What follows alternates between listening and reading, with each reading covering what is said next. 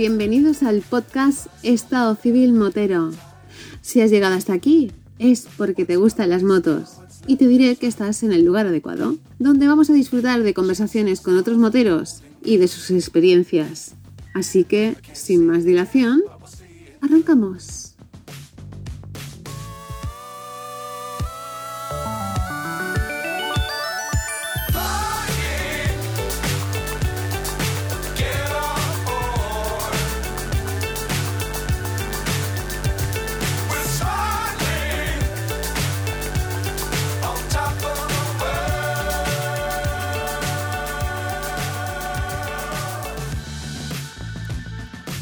Pasa, chaval?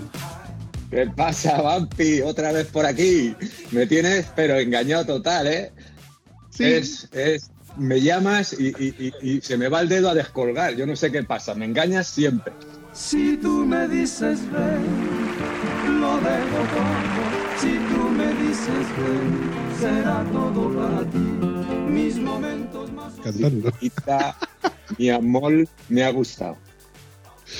Me alegro que te guste. Pero la verdad es que tú estás últimamente muy facilón, entre comillas, se podría decir facilón. ¿Por qué? Porque tú me traes contenido como si no costara. Y el por culpa de o gracias a, como tienes un par de golfos por ahí que habíamos tenido pendientes de grabar, porque precisamente el último episodio con, con Diony lo comentamos, que lo suyo sería que trajéramos un par de integrantes del grupo de Telegram, el cual últimamente está muy movidito, gracias a la voz de la quinta temporada, pues el por culpa de, gracias. Hoy hemos eh, quedado para grabar un episodio con quién. Preséntanoslo, por favor. Bueno, pues hoy, si siempre es un honor presentar a gente, a esta gente maravillosa que viene aquí al, al, podcast, hoy ya es desbordante. O sea, son dos amigos de verdad, dos personas maravillosas y bueno, yo con mi peloteo de siempre, pero que lo digo de corazón. Por un lado tenemos al conejito Duracel, que llaman, entre otras cosas, también. Ahora que lo explique él por ahí. Roberto, tú y el amigo José Camino. Aquí tenemos a estos dos fenómenos que para, para pasar un rato de lo mejor.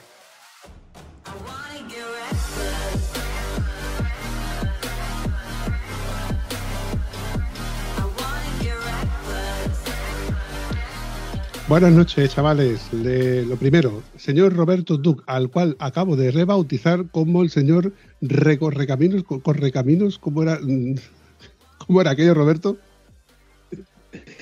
El Correcaminos me gusta más que lo del, muñequito de Duracell. Te la guardo. Pero es que últimamente nos está dando cierta envidia, envidia sana, porque te has convertido en el nuevo cansino, el cual hace más kilómetros en su moto de lo que costara en su moto, en sus motos, que eso nos lo va a contar. Pero yo quería darle paso también y las buenas noches a nuestro amigo Camino, Camino desde Mordor. ¿Qué tal, Camino? Buenas noches a, los tres, a ti, Vampi, a Roberto y a Raúl. Un saludo.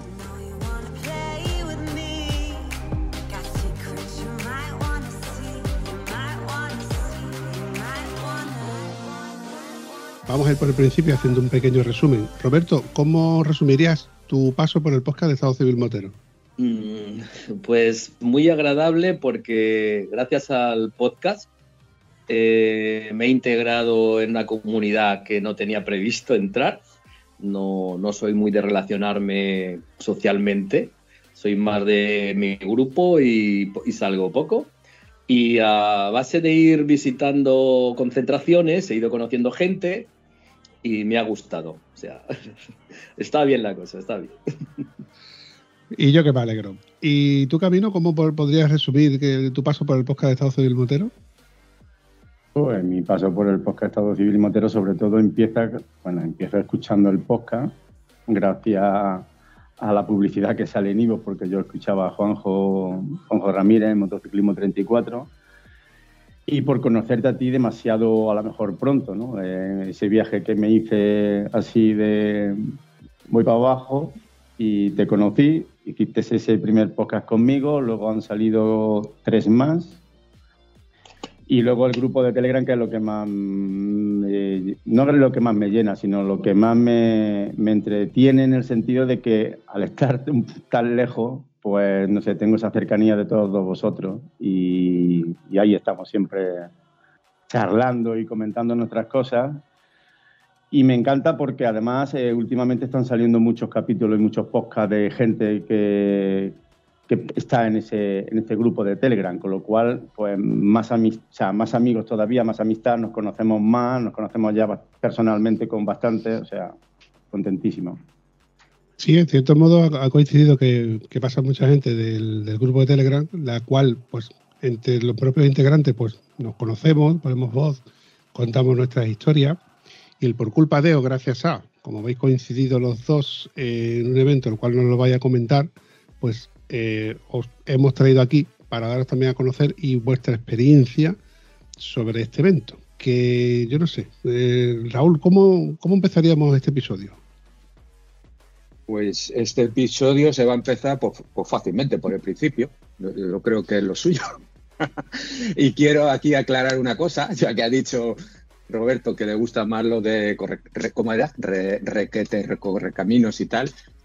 Eh, Roberto está muy integrado en el grupo de Telegram, igual que, Camino, y hay algo muy bonito que se está creando una comunidad del, podcast que se ha trasladado al Telegram, pero que luego ahora nos estamos encontrando y haciendo planes para ir a muchos sitios. Nos vemos en muchos sitios, hacemos planes para ir a otros sitios.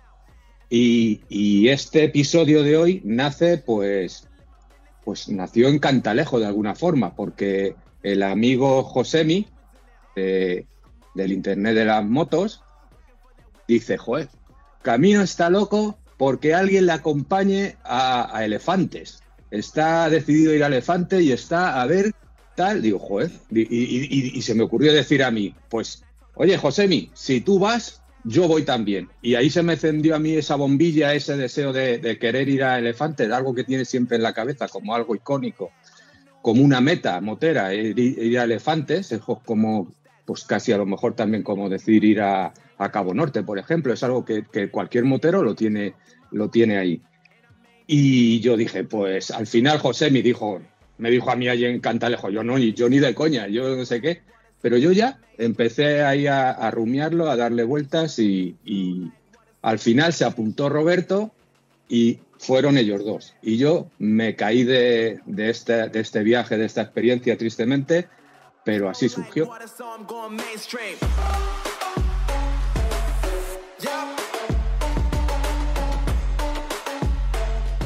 Decir que yo me puse en contacto contigo, Raúl, porque aquí el amigo Roberto me tiró la China y me dice un día, Oye, tírale la china a Raúl que está calentito para ir a los elefantes. ¿Y qué es lo que ocurre?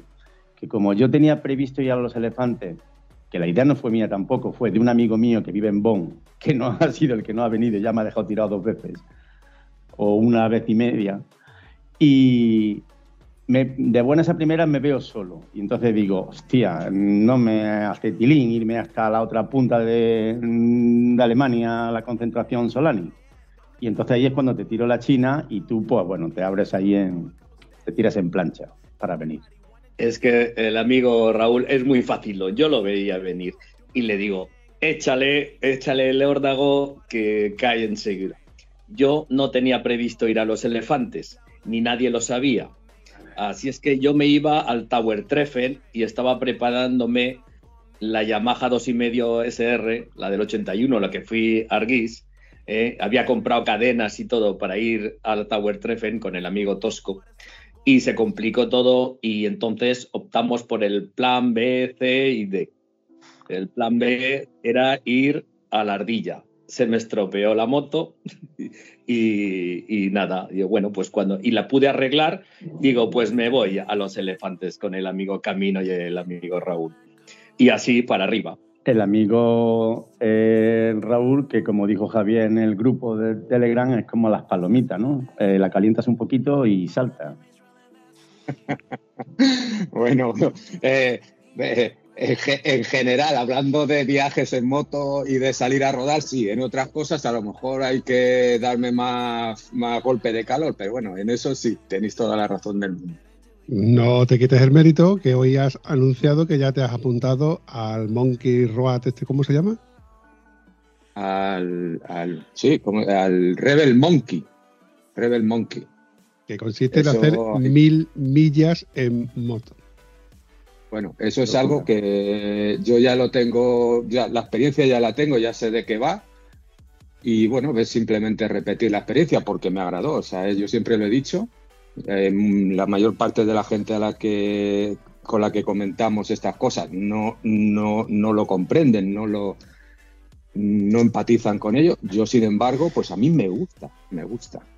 Ya, ya, ya. Lo que viene siendo una palomita de maíz, en el momento que la calienta un poco, Voy a, decir una cosa, pues mira, volviendo al tema de elefantes, luego hablamos de esto si quieres, pero volviendo al tema de elefantes, esto fue también eh, la típica frase de aquí de- del podcast. Eh, eh, no hay huevos, sujétame el cubata, porque estaba yo con Roberto allí en Cantalejo y estábamos con, con el amigo este rumano, ¿te acuerdas este que estaba allí? Que había ido a elefantes y salió el tema de elefantes y me dice, ¿y tú con qué moto vas a ir? Digo, coño, pues con la que tengo. Con... Y dice, pues tú allí, tú sabes cómo, qué cuestas hay allí, qué, cómo patinan, que no sé qué. Tú allí con eso. Y dice, ¿y qué tienda vas a llevar? Digo, pues esa que estás viendo ahí, con la que estoy aquí. Dice, con eso mueres la primera noche. ¿Y qué saco de dormir? Digo, pues yo llevo unos sacos de dormir desde calor de 10 grados. Dice, bueno, pues entonces no pasan ni de los dos primeros minutos. Tú falleces ahí, como vayas allí. Y yo dije, ¿cómo? ¿Este tío me va a decir a mí? Digo que no, que no. Que yo ahora hablo con Camino y empiezo a hacer planes, me voy a Elefantes. Y, y voy y vuelvo, pero vamos, seguro.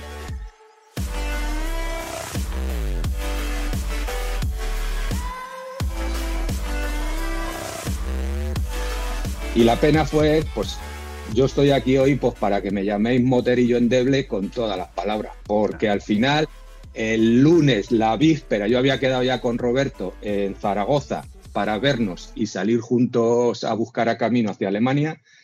Y el lunes me levanté pues con un virus estomacal que estaba vomitando y, y malísimo, malísimo, que no, que no, que se me truncaron los planes. Ya está. como dije en el episodio anterior con Johnny, el por culpa de o gracias a. Al fin y al cabo, bueno, te has quedado sin ir con tu francesita a un sitio idílico o un punto motero para todos aquellos moteros aguerridos que, han- que tienen caché, que tienen la etiqueta de correcaminos, digo recorrecaminos.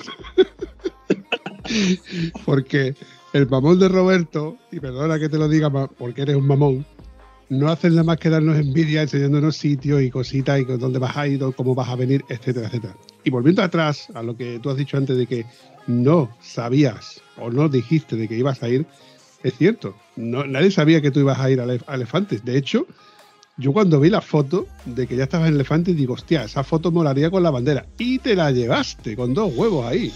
Eh, Roberto pensaba ir a la Tafen, Tower esta, que no sé 13. cómo se Tower Treffen, que es en Austria, que es curioso, investigando, tiene que ver con los elefantes. Ahí lo dejo.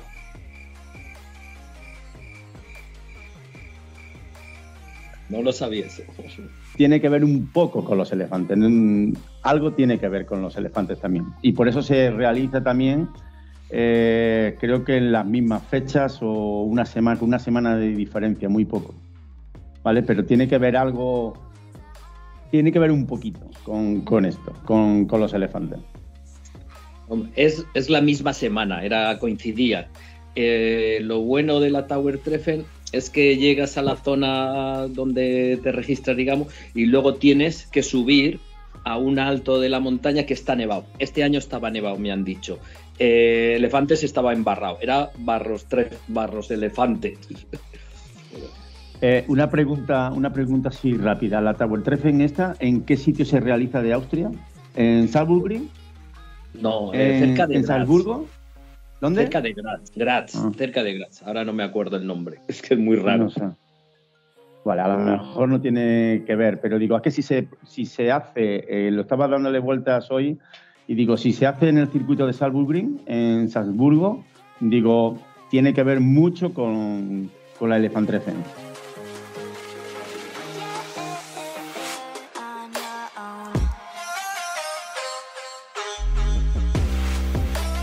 Roberto, una pregunta. ¿Por qué era tu primera opción ir a, esa concentración? porque había quedado con el amigo Tosco para ir ahí. Entonces eh, yo iba a ir a... No, yo quería ir primero al Agnelotreffen por mi cuenta. Y entonces salió Tosco y dice eh, lo mismo, que no hay huevos, sujétame el cubata. Pues nos vamos a la Tower. y así salió. Y luego se complicó la cosa y, bueno, y entonces en el último momento como tenía el material preparado, digo, me da igual ir a un sitio que otro. Y le di la alegría al señor Camino para, para y le dije que iba a llevar la bandera. Además de que sí, que me dice una alegría.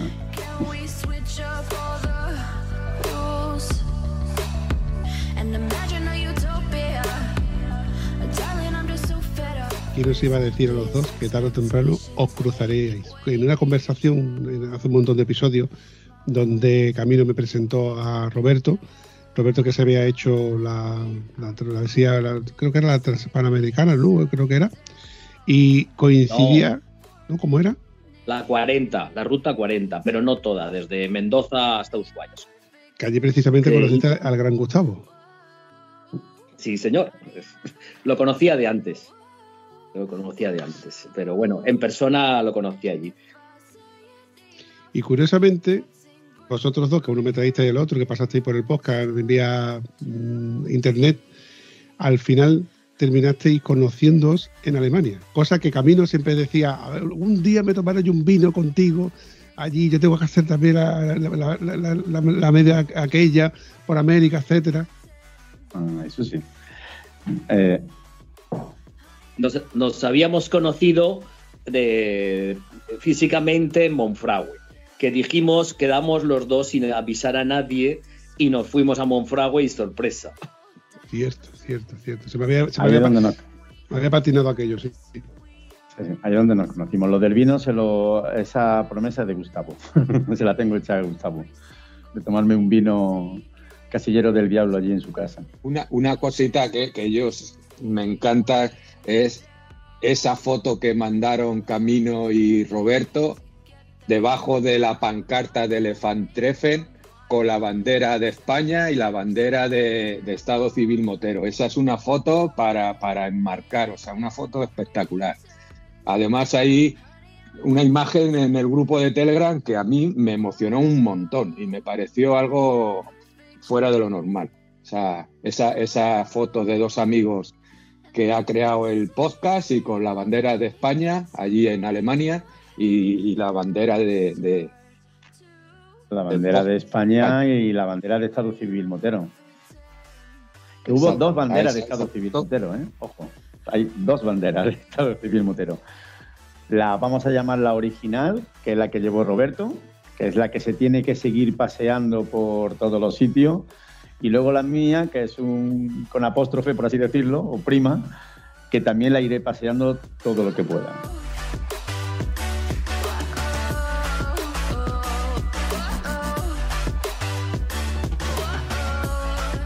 De la bandera, la verdad es que lo que representa es al grupo que nos gusta viajar. Entonces, como nos gusta, cuando lleva la bandera, eh, yo si iba a algún sitio me siento representado por los amigos que conozco y que estamos bajo esa, esa, esa bandera. Eso es lo bueno, más que otra cosa. Hombre, hay que reconocer que al final aquí el señor Vampi ha creado una comunidad que a mí por lo menos particularmente me gusta bastante y me siento bastante integrado. Y pues, jolines, me gusta mm, llevar esa bandera o que la llevemos esa bandera y que la vayamos poniendo por ahí, y poniendo pegatina de Estado Civil Motero por todos los sitios. A mí me, me enorgullece. No estoy del todo de acuerdo. Por mucho que Raúl diga que yo he creado una comunidad, la comunidad la habéis creado vosotros. Yo lo único que he hecho ha sido el hilo conductor de poder ponerlos a todos y a cada uno de vosotros de lo que vais pasando por el podcast o incluso por el grupo de Telegram para que, bueno, para, para, crear esta pequeña comunidad. El, por culpa de O gracias a, porque también hay que reconocer que mm, por culpa de O gracias a, eh, el correcamino que se calienta y nos da envidia a unos, el otro que se anima y que hacer cosas que no hubiera hecho de otro modo, y el, el, poder empatizar en un grupo de Telegram que coincide, que todos nos gusta, esto de salir en moto, pues mola, mola y al final pues se queda, se queda creo que ese vínculo. Pero yo si os dais cuenta, en el grupo de Telegram comento o fomento alguna que otra historia o de alguna primicia, pero sois vosotros los que creáis esta comunidad. Pero, pero el grupo de Telegram sale del podcast y el podcast lo has hecho tú, con lo cual esto es la propiedad asociativa según cuando yo estudiaba EGB Matemática. Al final todo ha salido por, gracias al podcast. Y, ahora, no pues, quieras, mira, tú eres el, el causante de que estemos todos así. Si no hubiera existido el podcast, pues no estaríamos como estamos. O sea que eso yo por lo menos lo, lo reconozco. Lo reconozco, perdón. Y la semana que viene, por ejemplo, ya tenemos otra quedada, vamos a decir, aprovechando la invernal de Más Gas. Ya hemos hablado a través del Telegram de unos cuantos que vamos a darnos un abrazo allí, a charlar, a, a reunirnos en torno a la hoguera, etcétera. O sea, que es que ya vamos buscando esos sitios y esos viajes pues para, pues para seguir ese contacto directo. O sea, que llévate la bandera, Roberto, que sé que no Sí, te sí. falta decírtelo, pero vamos, llévatela que habrá que escribir. ¿Lo has escrito ya, lo de elefantes? No, la bandera está en Barcelona con mi moto. Y mañana o por la noche o pasado me voy a Barcelona a recogerla, la moto y la bandera. Bueno, la, la, la moto, la bandera, recógela, por favor. Sí, Ahora nos contará el porqué.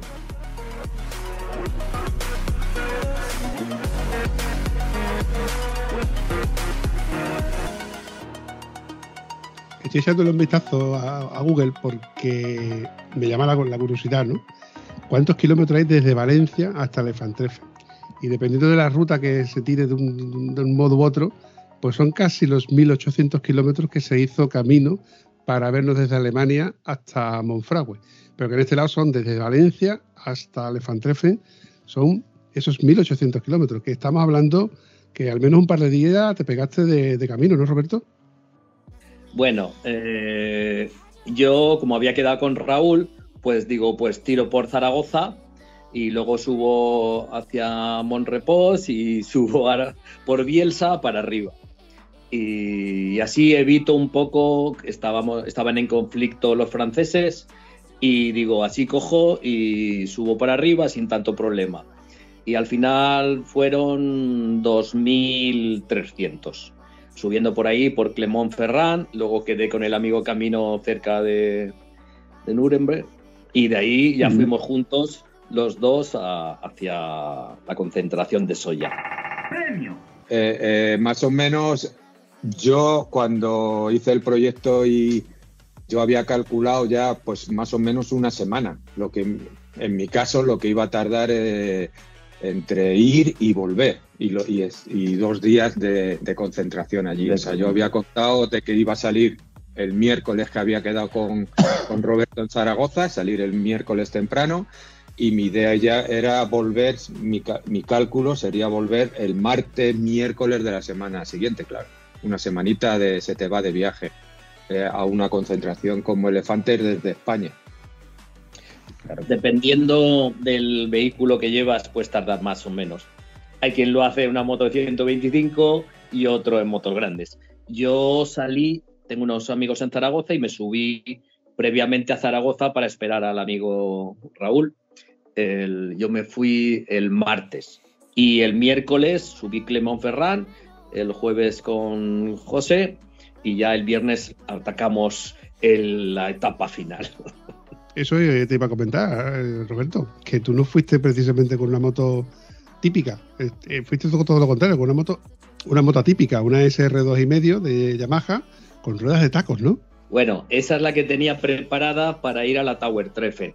Lo que pasa que cogí la, la Zebra, que es una K75 RT, y entonces me subí con esa, porque con tacos no me puedo hacer, ah, con la dos y medio no quería desgastar las ruedas y tal, eran, digo, no, me voy con la Zebra, le puse rueda nueva detrás y tiré para allí.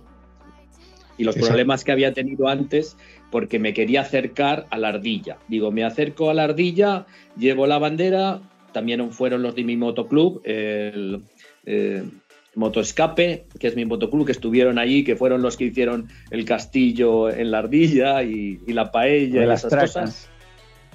Efectivamente. Y después, digo, me, me subo para arriba y tal. Pero bueno, se estropeó la moto, el, el- el tapón de- del termostato se estropeó, lo solucioné y con la moto hasta Alemania, sin problemas. Es una moto muy bonita, muy pintona, llamativa y yo estoy seguro que alguna que otra vez la Guardia Civil te para solamente para admirarla. me, me han visto y sonríen cuando la ven. y eso que no es, no es de Guardia Civil, no. Era de policía local Ya. de sí. Que dice el vampiro que es muy bonita, sí, pero que cuando la ves acojona, ¿eh? Doy fe. ¿Quieres que te diga?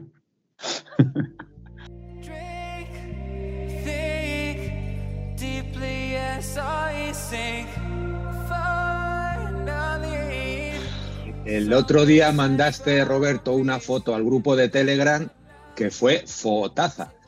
Eh, allí en Cantalejo, en una hoguera, sa- saliendo un montón de humo, la cacerola del guiso y justo detrás del humo la cebra. O sea, esa me pareció una fotaza.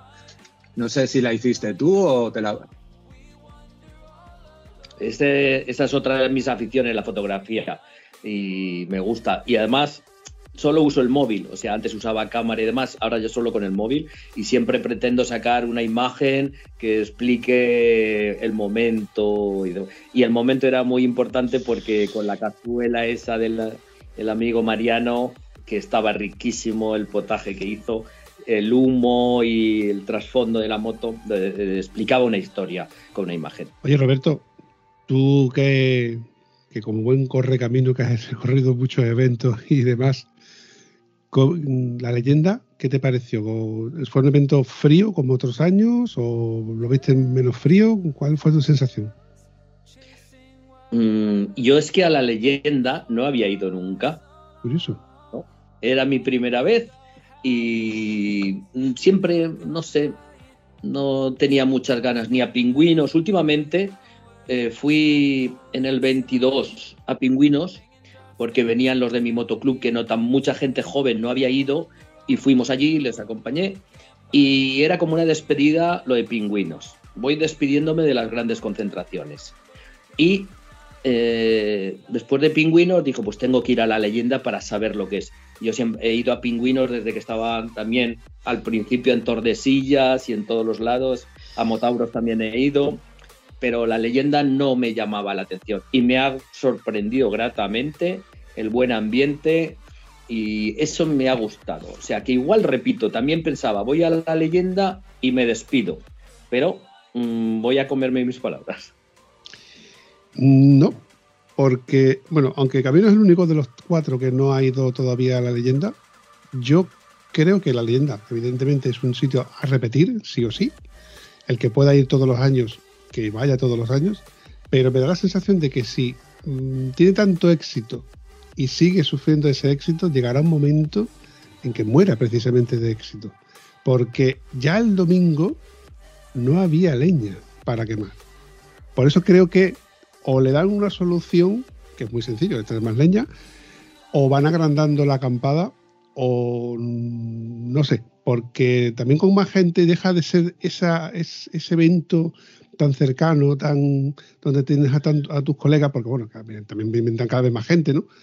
Pero me moló, a mí me encantó la, la- la leyenda. De hecho, es, es- el evento a repetir de, todo el calendario, creo. Eso y para, para mí, eso y Faro.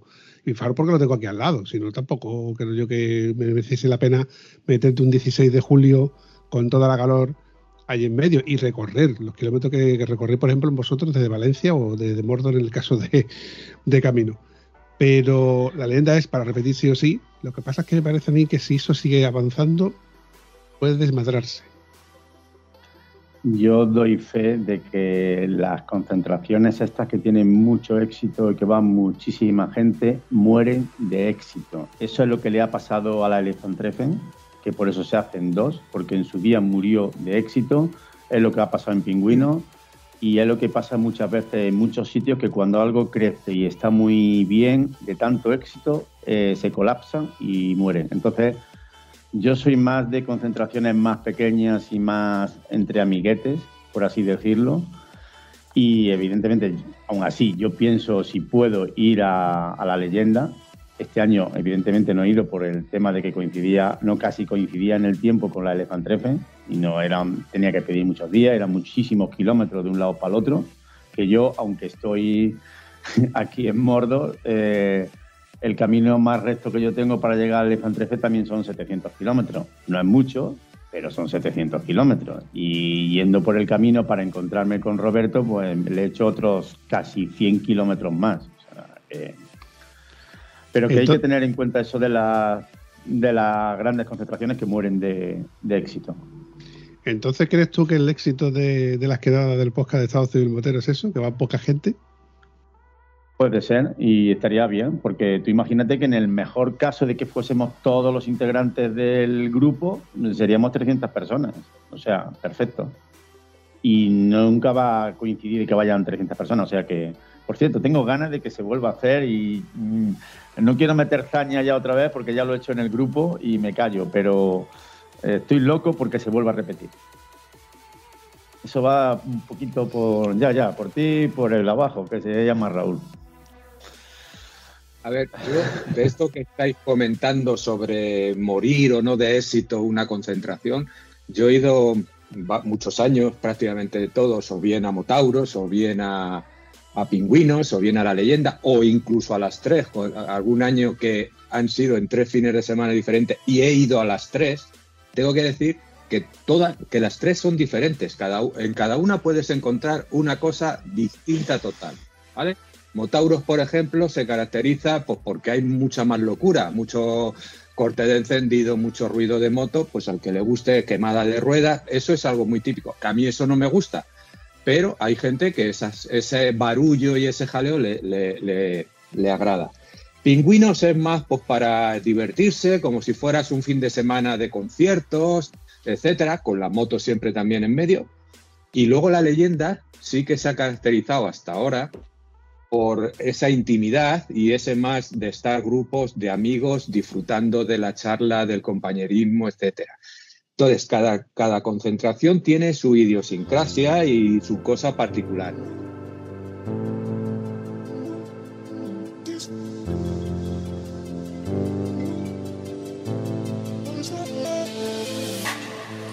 La leyenda podría morir de éxito si se masifica, pero si, hay- si no hay una organización detrás.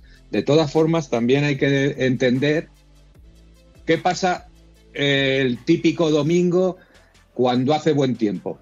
Te vas a la Cruz Verde, te vas ahí a, ¿cómo le llamas, Vampi? A ese sitio, a la- al cruce. Al ¿no? cruce. El cruce. ¿Qué pasa un fin de semana que caen chuzos de punta? ¿A que no va nadie? Van cuatro contados si es que va alguien. El fin de semana que hace bueno, pues hay mogollón de peña. ¿Qué ha ocurrido este año a mi modo de ver en la leyenda? Que el fin de semana daban unas temperaturas y en general muy buenas. Entonces, eso, pues la gente que en- cuando dan previsión de lluvia, de nieve, de frío, pues les echa para atrás pues ese fin de semana, como las previsiones eran buenas, pues mucha gente se ha animado.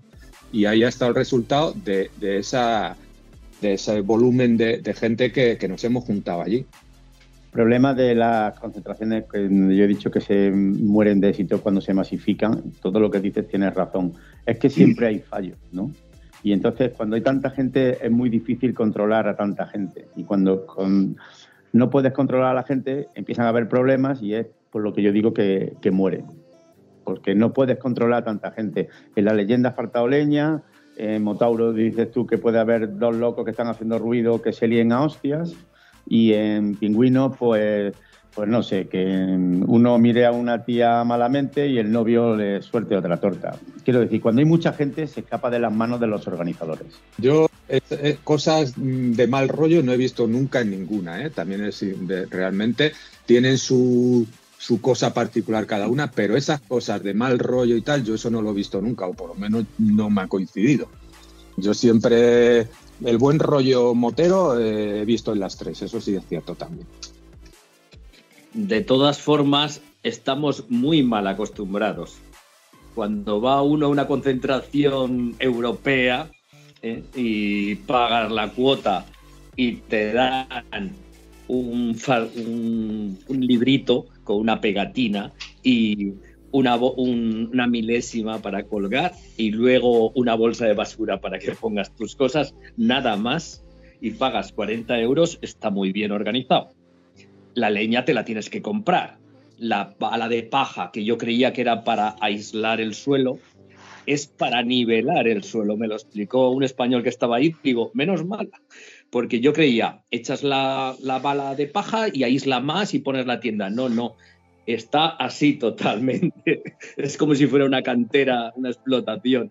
Y entonces, para nivelar la tienda, echas la bala de paja por un lado y así puedes dormir un poco. Eso también hay que pagar los 6 euros por, la, por cada bala de paja. Entonces, estamos mal acostumbrados a que nos den muchos servicios y, y a lo mejor no es así todo.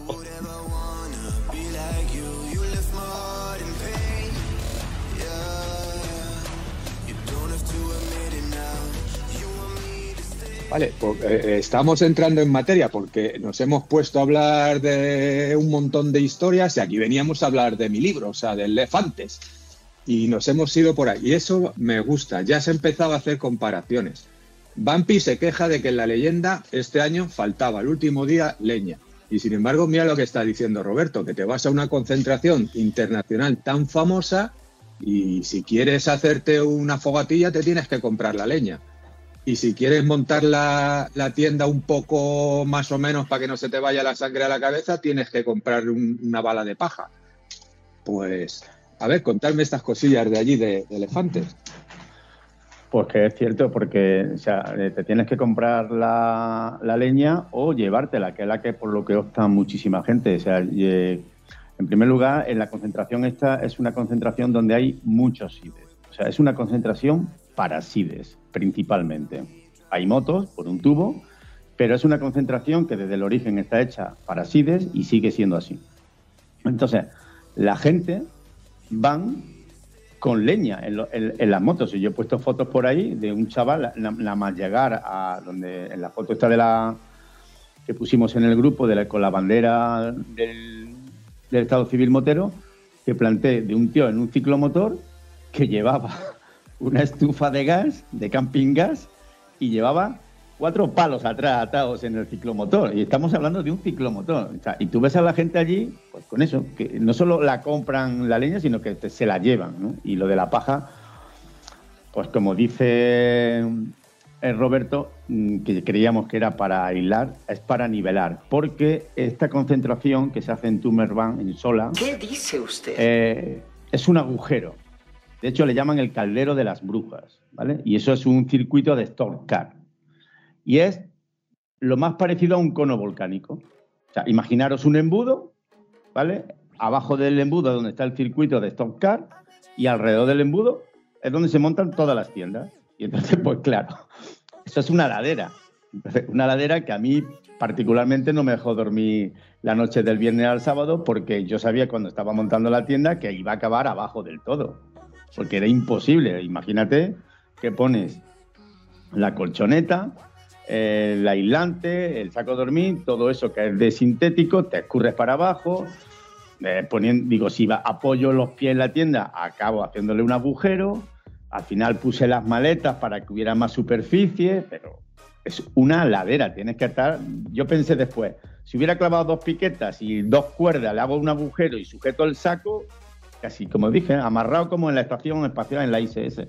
De todas formas, eh, lo primero que te preocupa es cuando llegas con una moto con ruedas de carretera, no de tacos. Efectivamente, es una concentración para sidecars y motos de enduro y motos con tacos.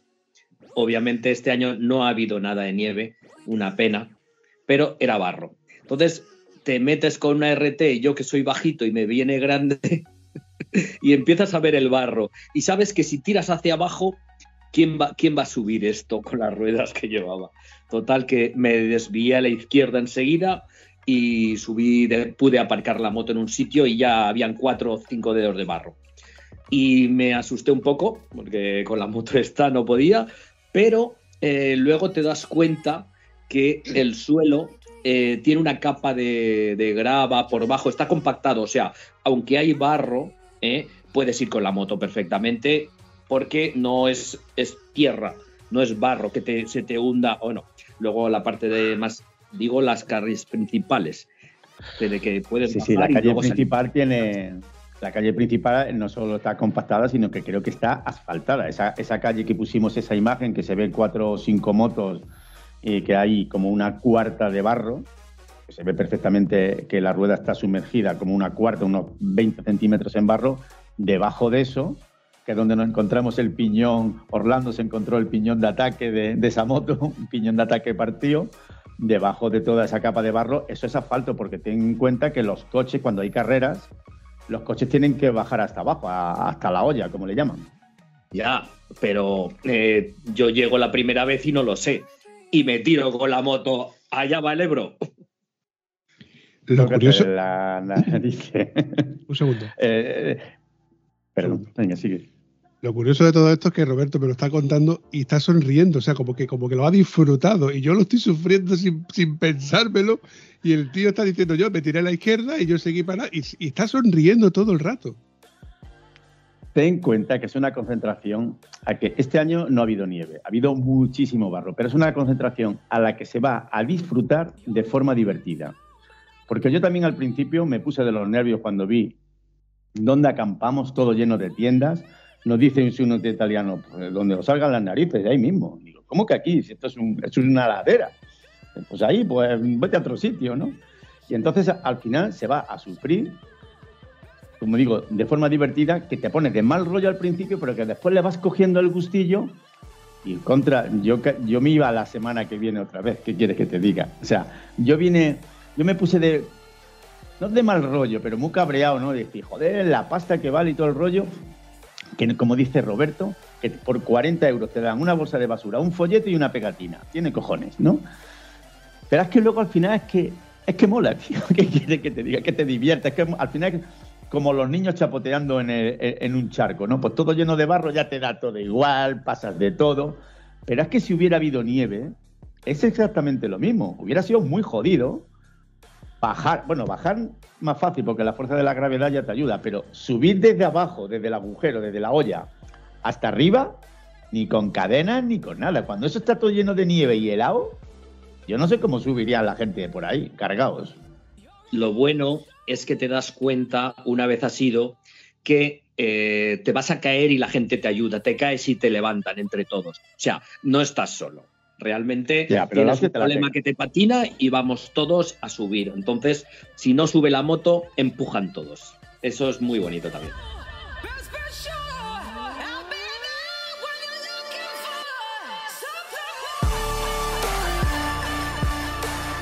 Por todo esto que estáis contando, entiendo lo que decía Mariano, el, el- amigo esto rumano que conocimos allí, cuando decían, con tu moto lo vas a pasar mal, porque tu moto es una moto de más de 300 kilos, con ruedas de carretera puras y duras. O sea, que es que, dice, eso es una ladera, tú no vas a poder mm, llegar allí. Y yo dije, bueno, pues ya la aparcaré en cualquier sitio, iré con la tienda de campaña andando hasta donde haga falta. Pero luego, lo que me encanta esto, la- la- estas cosas, porque al final que haya nieve, haya barro, que valga 40 euros, que te dé una bolsa de basura o un trozo de leña, eh, eso son las anécdotas, pero al final ya me estoy quedando con eso que acaba de decir Roberto y camino de yo volvería mañana. O sea, algo tiene que tener cuando la gente va ahí a pasar las canutas, pero una experiencia que vives importante cuando quieres volver. Algo tendrá. Yo me estoy imaginando al Vampi con la rubia por allí embarrado y revolcándome en el barro. Lleno de barro, con la equipación llena de barro, la foto llena de barro, y luego monta la tienda llena de barro y te metes dentro de la tienda para quitarte la ropa, con las botas, lleno de barro.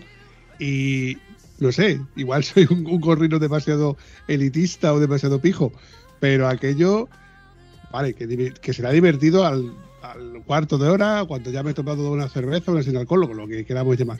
Pero yo veía viendo las fotos de la gente llena de barro de haberse revolcado por allí, de haberse caído, resbalado, etcétera, y decía, ahí están los tíos, se lo están pasando de puta madre.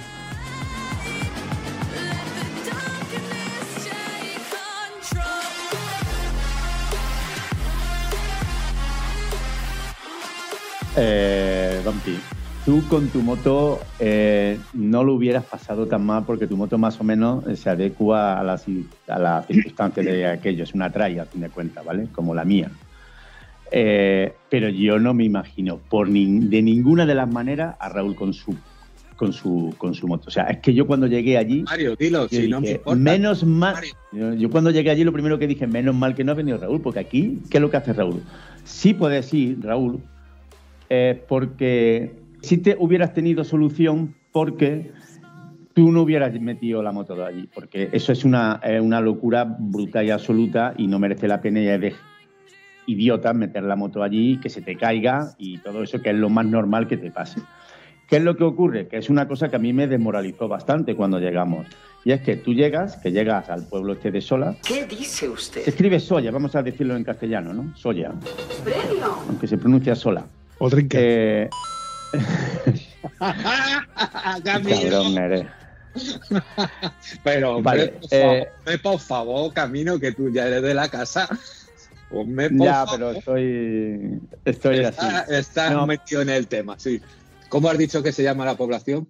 Eso, eso. Sola. Sola, suena, sola suena mejor. Ella baila sola.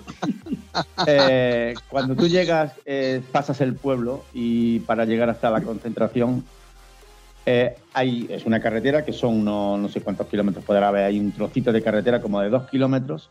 Y yo veía, cuando estábamos llegando, yo veía motos aparcadas en la carretera. O sea, en, en batería, pum, pum, pum, y venga motos, y venga motos, y venga a avanzar para adelante, y venga a avanzar para adelante. Y yo decía, pero ¿esto hasta dónde llega? ¿Y hasta dónde llega? Ya ves las vallas del recinto, donde está todo aquello. Entonces, ¿cuál hubiera sido la solución? Dejar la moto en un sitio, o sea, ahí arriba en la carretera, que no había sitio, por lo menos hasta un kilómetro y pico para atrás de la entrada allí, y cargar con todos los bártulos hasta donde estuvieras acampado. O sea, de locos. O llegar con todos los bártulos hasta la misma puerta en la carretera, eh, dejarlos allí y luego darte la vuelta y aparcar donde pudieras, que fue lo que hizo Juan Carlos. eh, bueno, hablamos de Juan Carlos y de Orlando porque fueron gente que fuimos conociendo allí, ¿no? Y que fue lo que hizo Juan Carlos, que fue dejar la moto tomar narices y, llevarse todos los trastos y luego fue, luego al final metió la moto, pero yo no me imagino a ti, Raúl, con, con la moto allí. Y luego lo de la concentración esta y todas estas cosas, al final lo que hay es, fr- dice que, es te- estás mal, estás sufriendo, pero te lo pasas bien, claro, porque es que luego la fraternidad, el- la unión que hay entre todos, es que mola mucho, es que allí eh, se habla de todos los idiomas, al final te enteras, yo no tengo ni idea, como he dicho mil veces, ni de alemán, ni de inglés, ni de nada, pero al final te enteras con todos y, y te lo pasas estupendamente.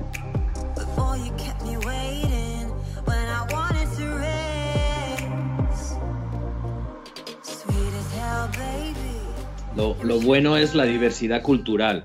Hay polacos, italianos, alemanes, franceses, ingleses, bastantes españoles. Además, habían unos amigos de Yecla, de Yecla, de la Yesa, de Valencia, que ya los había visto en, en Arguís. Y coincidimos ahí. Y, hombre, y estaban ellos. Y no salen en ningún sitio. Y, y también, o sea, lo bueno es eso, la diversidad cultural, hablando con croatas, con eslovenos y luego lo que te van enseñando, te enseñan sus concentraciones. Por ejemplo, los, los el Winter Bi- Bikers, que son de, de Italia, que hace una concentración también en enero, también invernal, y es interesante. Claro, coincide mucho con la de pingüinos y demás, pero ellos han estado también. Pues a lo mejor hay que ir a visitarlos. Y muy buena gente esa gente. Estuvimos con ellos y las cervezas van que vuela. Invitan y ¿Cómo invitan. no, cómo no van a ser buena gente si y dices tú, si es que son gente que se mueven prácticamente nada más que en invierno? O sea, es que como puse en el grupo de Telegram cuando le puse el nombre de- del grupo, eh, el, el nombre del club lo dice todo, ¿no? Los, los moteros o los, los motoristas o motociclistas de invierno. O sea, que son gente que se desplazan solo en invierno. O sea, que van a ese tipo de concentraciones. Y la mayoría de todo lo que has dicho tú, Roberto, de que hay de todo tipo de cultura y tal, es verdad que hay de todos, españoles había bastante, pero los que parten el bacalao son los italianos, ¿eh? sin lugar a dudas. mancho. Italianos estaba aquello petado, petado, petado. Por cercanía, por lo que fuera, porque todos los italianos que viven en el norte, en la zona de, de Alpes, pues no les pilla tan relativamente lejos la, la concentración, con lo cual había muchísimos italianos. O sea, yo me quedé sorprendido que eran italianos muchos.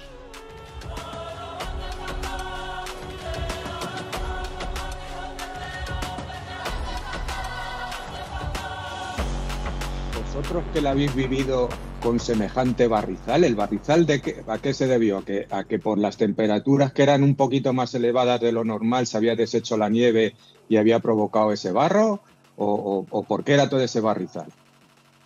El barro era precisamente por eso, porque eh, acordaros también que semana y media, dos semanas antes, las fotos que yo iba poniendo en el grupo de Telegram, eh, aquí cayeron bastantes nevadas fuertes y luego, después de esas nevadas, e incluso aquí donde yo vivo había 20 centímetros de, de nieve en las calles, eh, fue dejar de nevar y en dos días suben las temperaturas a, a grados positivos. O sea, pasamos de estar a 7 bajo cero, pasamos a estar a 4 o 5 grados, con lo cual toda esa nieve se derrite. Entonces todo aquella, aquello estaba todo nevado y se derritió toda la nieve. Entonces todo el machaqueo de la gente, pues ahí forma todo el barro. De hecho, recuerdo que tú colgaste alguna fotografía en el grupo de Telegram, que se remito siempre al grupo de Telegram, que es donde hay información fidedigna de todo lo que estamos comentando, y tú pusiste la bicicleta de un tío montar una bicicleta dando vueltas por ahí por medio de la nieve. Está zumbada la gente. ¿eh? Sí, sí, aquí la gente está un poco loco, pero iba entrenando ya, digo, como es lo que me espera, vamos a ver cómo, cómo se comporta estas cosas. Pero sí, la verdad es que cayó mucha nieve en estos días, hubo mucha nieve, pero que luego se fue, en, como he dicho antes, en dos días. Subieron las temperaturas y todo el barrizal viene de ahí, de- del, del de hielo. Eh, Roberto, para la gente como por ejemplo Rocío Gido, que no está lucha en este, en este concepto de los moteros, coméntale que es un sidecar. They saying I'm the man. Facts, bro. Facts, Lot of haters. Tell me where they at, though. I'm the new pop. All I do is rap, though. Want me on your song, though. It comes with Rocío, un sidecar, la palabra lo dice, sidecar, al lado del coche. Ya está todo explicado. No, es una moto que lleva un al lado, lleva una canasta, una bañera, como hemos visto, o un, un soporte, una rueda para llevar paja o llevar gente. Y que la sangla, yo he visto alguna sangla con un SIDE. Y lo curioso de todo esto es que incluso hemos visto motos con tracción en el sidecar. Sí, por ejemplo, la, la Ural, la siete y medio, la Patrol que tiene mi amigo, lleva tracción a la, a la rueda trasera. Sí, sí. A la rueda trasera, perdón, a la del Sidecar. Perdonad mi ignorancia ahora que, que- que se me viene a la cabeza. Para conducir un sidecar hace falta carne de moto o el de coche vale. El carnet de moto es necesario, porque son más de más cilindrada. Eh, para arrastrar 400 kilos o 300 y pico, mm, pues los sidecar pesan mucho y hace falta cilindrada. Y entonces hace falta carnet. Pero carne de coche o de moto. Es De moto. De moto. moto. Vale, vale. Es una moto. Vale, vale. Se han visto muchas modificaciones de motos trail, deportivas, etcétera, con neumáticos de coche puestos delante y atrás, porque claro, son motos que van a ir siempre en línea recta, porque no van a coger, que sí que pueden coger curvas, pero las curvas son más divertidas en un sidecar que incluso en una moto, porque esas inercias y esas cosas raras que hacen, yo, yo me pongo en el, en el lugar, y eh, sea, a excepción de, por ejemplo, los coches tope o las motos de, de los, coches tope de la feria, que tienen esa inercia que te vas al lado pero no te caes y, y coges la curva inclinando hacia el otro lado.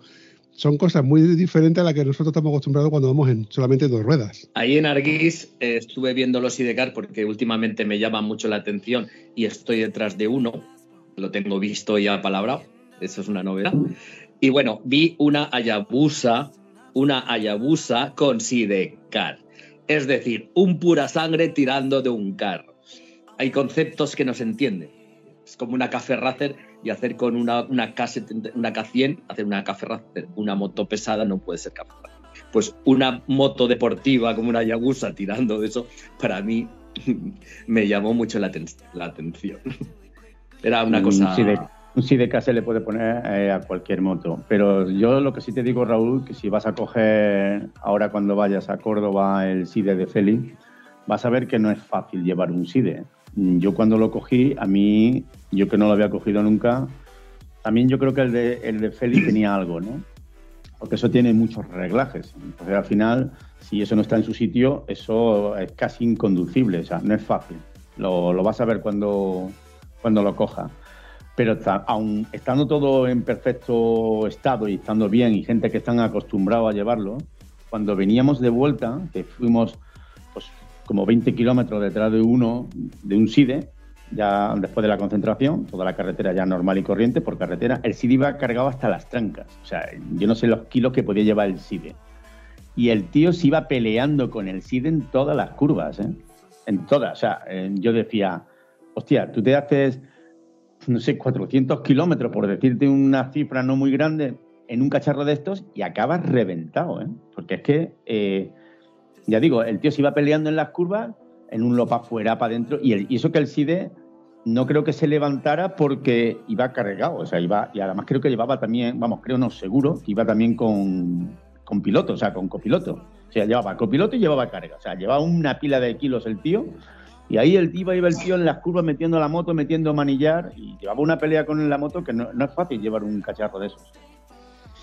Yo lo intento asimilar a un quad o una TV y claro, la diferencia entre ejes es mucho menor que en un side. En un side, con esa diferencia de, de- de pesos repartidos, etcétera, meterlo en curva y girar o intentar de que gira aquello te hace, te intenta llevar precisamente hacia todo lo contrario.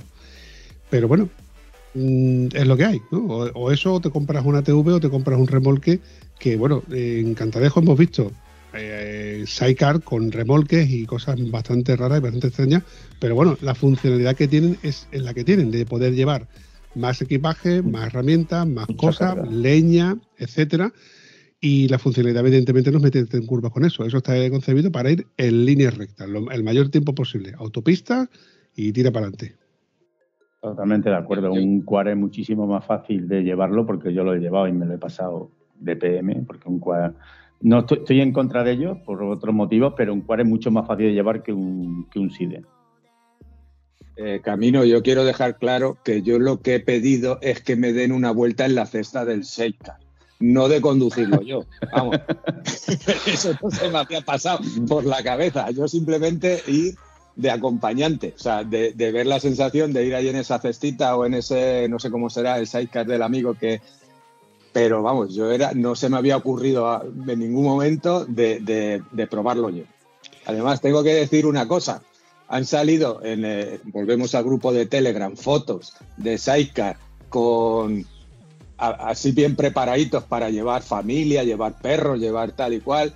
Y bueno, pues eso tiene mucho peligro, ¿no? Porque muchas veces si vas a tener que llevar a la suegra, como dije yo de broma y tal, pues ya se te complican las salidas. Eh, cuando conozcas a Félix, el José lo conoce, le presenté a mis amigos cuando vino aquí por Valencia y es una persona especial, old school total y, y sin...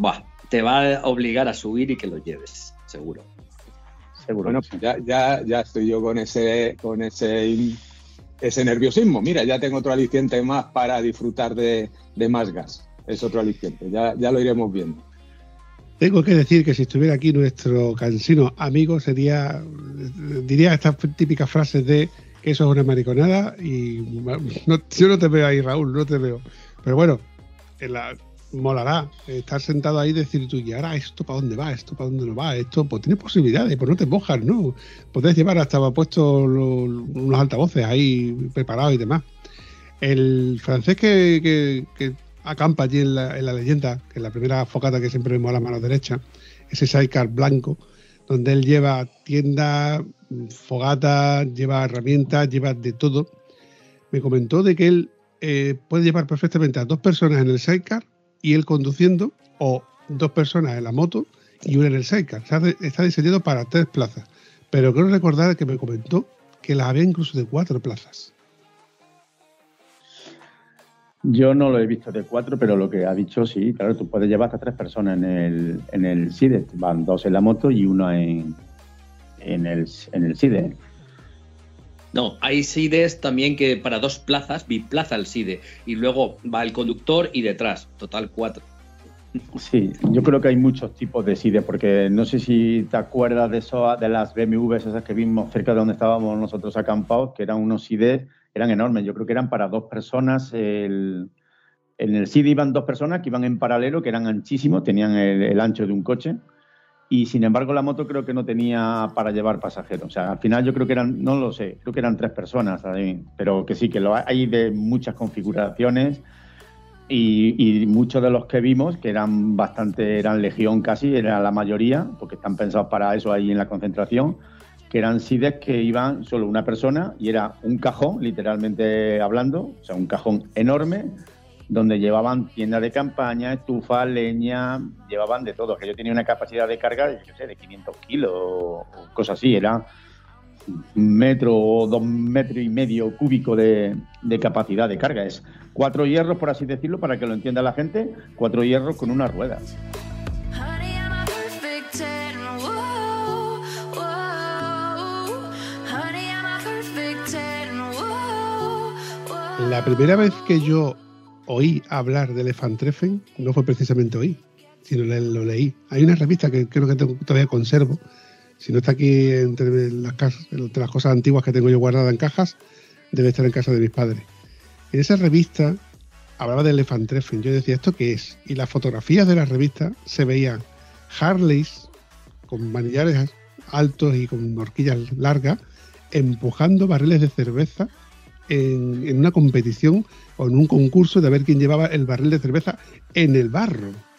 Se veían colas de, de motos como si fueran una calle, eh, todas en el barro y la gente andando por el barro, en fotografías. ¿eh? Y tú int- intentabas leer eso y te decía, ¿qué sentido tiene este tipo de eventos? Yo Harley he visto pocas ahora en, en esta concentración. Lo que sí es verdad que luego hay juegos que nosotros no participamos y tampoco vimos mucho porque es que bajar abajo allí al agujero, como yo lo llamaba, era una caminata considerable de minutos, todo lleno de barro. Y se hacen muchos juegos en este tipo, en estas concentraciones, ¿no? En los clásicos tiras de cuerda, que hay sus premios y todas las coñas. Unos que yo he estado viendo, no los vi allí, pero lo he estado viendo en internet, y los hay que los hacen, eh, que es coger un barril de cerveza y a ver quién los tira. Hay montones de juegos, otros que plantan dos cajas de cerveza con un palo atravesado, se montan encima y empiezan a pegarse con una, como una especie de almohada a ver quién tira al otro de la cuerda. O sea, al final es todo pasárselo bien. Eh, está bien, es divert- Hay para entretenerse. Pero eh, lo que sí es verdad es que en la concentración esta de, de elefantes, lo que prima es la fraternidad entre la gente. No es como la que se hace en Nürburgring, que es un poco más ruidosa y es más del tipo de hacer juegos y de más cachondeo y más música. Esta que se hace en Sola ¡Cobarde! eh, es más de fraternidad. Esta vez no me pillas. te he visto, te he visto avispado, te he visto.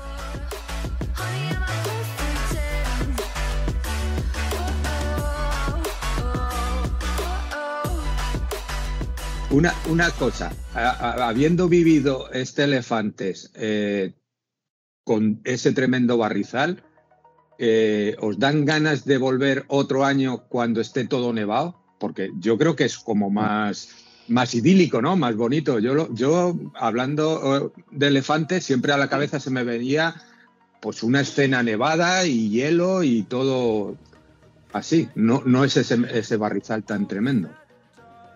Yo creo que es más fácil ir con barro que con nieve. Iría otra vez seguro, con nieve o con barro, me da igual. Iría. Lo que pasa es que voy a ir con otra, iría con otra mentalidad, porque el tema es, por ejemplo, eh, la que se hace eh, en Nürburgring. Se hace en un camping, se hace en un sitio plano. Es da igual que haya nieve que haya barro. Es como la de la leyenda. A fin de cuentas te da igual. Estar en un sitio plano es un sitio relativamente cómodo, ¿vale? Aunque haya nieve o haya barro, pero el problema de esta, lo que jode de esta concentración es que es una ladera, o sea, una ladera, es un cono. Entonces, eso es lo que le, da dificultad, que es, es toda una ladera. Yo iría más, pero vamos, yo mm, no sé qué es lo que va a pasar el año que viene porque estoy con otras historias, pero eh, si yo el año que viene, mm, vamos a decir que estuviera como este, vamos, voy a ir seguro. Pero voy con otra mentalidad, ya sé a dónde voy, ya sé lo que hay y ya no voy a pagar las novedades. Yo, me llevo una maleta llena de ropa para cambiarme de ropa, ponerme allí luego una norá por si pasaba frío, un chubasquero por si llovía. Nada. Me he tirado todos los días con la ropa de moto, mañana, tarde y noche. O sea, la maleta donde iba la ropa con sus bolsitas por si le entraba agua o lo que sea, ni la deshice, ni la deshice. O sea, se quedó tal cual. Eh, hay que ir con otro tipo de mentalidad.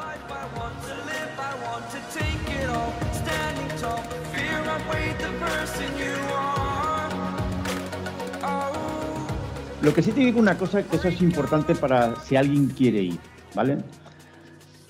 Y ya con, con- el tema de conocer aquello. Yo no me iría muy tarde, yo no me iría un viernes o no me iría un sábado, yo me iría un jueves, porque aquello está abierto los jueves ya. O sea, los jueves ya hay gente allí. Entonces, los que van primero eligen sitio. Y aunque yo digo que es una ladera, también hay zonas planas, ¿vale? Porque la carretera que hay para bajar hasta abajo, allá hay, hay- han hecho una especie de terrazas, que caben muy pocas tiendas, pero hay algunas, que estás en un sitio plano. Y entonces, o tú te puedes coger al lado de los árboles, o sea, te puedes elegir sitio. Entonces, yo prefiero irme antes y venirme antes que irme tarde eh, y venirme tarde. Eso, acuérdate, cuando íbamos hacia Soya el viernes, que habían mm, gente que iba en contradirección. Digo, uy, estos se han equivocado. No, luego al final nos lo entendimos. Esa gente, Claro. yo me imagino que van, a- van el lunes. El lunes llegan ahí y harán algo para que les abran y están ahí toda la semana y cuando empiezan a ir los news, ellos se retiran. y yo sí que iría, pero con una moto ligera. Una moto con tacos como mi hormiguita y a eso le metes caña toda la que quieras que sube por ahí. Había muchas motos de dos tiempos pequeñitas, Simpsons y muchas motos antiguas. Y, efectivamente, y van perfectamente. Eh, he visto muchas fotografías en internet de, de- Vespas y motos, motos pequeñas. Y me llama la atención porque este evento es digno de ver por el ingenio de la gente para poder llegar allí. Porque ya, evidentemente, está claro, descartado motos gordas, o sea, la francesita ni de coña, motos ligeras y, y motos con inventos. Porque he visto en lugar de maletas al, alforjas, bidones de plástico adosados y ya muchas veces el ingenio de poder llegar allí. Yo por eso entiendo, Roberto, que tú ahí estabas en tu salsa con tu SR. Si hubiera ido con la SR, sí, hubiera estado. Otra cosa que yo aprendí, gracias al amigo Tosco, que es el que me ha enseñado a las invernales, una cosa básica, y lo comentó Miguel Ángel en su podcast el otro día, fue básico. Llevar botas de goma del Decathlon de las de 14 euros con borreguillo por dentro. Eso, antes de entrar, te pones un chubasquero por bajo y las botas y te guardas las botas de, de Goretex y Cordura que no se llenen de barro. Y con eso ya puedes hacer todo el, el guarreo que quieras. Eso o las botas de trabajo que me llevé yo, que ahí sí que acerté al 100%, las botas de, de mi curre, que me las llevé, que me llevé una, otras botas de, para el frío y por, mm, para quitarme la de la moto, que ni la saqué tampoco de la maleta, o sea, me tiré todos los días con las botas del trabajo. Unas botas que las tengo súper testadas, que abrigan y que aguantan como 10-15 centímetros de agua en, en muchos casos, ¿sabes? O sea, que podría, podría de hecho, chapoteé en el barro ya al final como, como un crío, o sea, que todavía, por cierto, no he lavado la ropa, pero bueno, igual la vuelvo a ensuciar pronto. Oye, una pregunta facilita. De ducharte allí ni de coña, ¿no? Calla, Eh, esto es curioso porque, bueno, aquí me dice aquí el amigo Roberto eh, cuando nos levantamos el sábado de ir a los servicios. Digo, ¿qué? Digo, ir a los servicios, digo, ¿tú has visto lo que hay allí? Primero, estaban fuera. Hay que pagar por los servicios, ¿vale? Porque estaban más o menos medio cuidadillo. Bueno, yo, yo ni los vi, ¿vale? Pero había que pagar. Había una fila que te pasa y digo, ahora tú pagas, haces fila, o sea, haces ver para ir allí a hacer tu necesidad y todas las coñas. Digo, tú aquí cierra el culete, tío, y aguanta hasta que te vayas, porque de eso, nada. Es verdad que hay servicios dentro, que luego los vimos, que estaban a tomar por culo, y creo que había tres, ¿eh? Pero que el más cercano de nosotros estaba a una distancia considerable, que aquello era un cajón de madera y ni llegué a entrar allí, o sea, ni los vi. O sea que eh, de ducharse también había ducha, creo, bajo previo pago, que estaban fuera del recinto, que creo que son de empresas, alguien que los coloca allí, ¿no? Los típicos camiones estos, o sea, remolques con ducha y tal. Nada, hay que olvidarse de eso. Allí hay que ir en plan guarro y a disfrutar. Por lo que estáis contando, eh, no tiene nada que ver con cualquier concentración de las que vivimos aquí en España.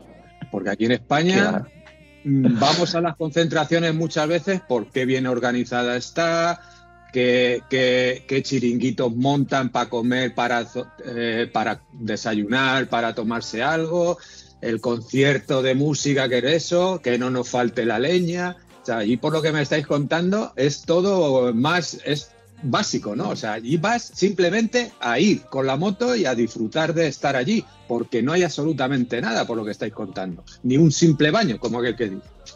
Yo lo veo más como irte de acampada. Tú te lo guisas, tú te lo comes. Tú te tienes que llevar todo lo que vas a necesitar. Comida, Correcto. cepillo de dientes, incluso la pastilla de dormir, que no se te olvide.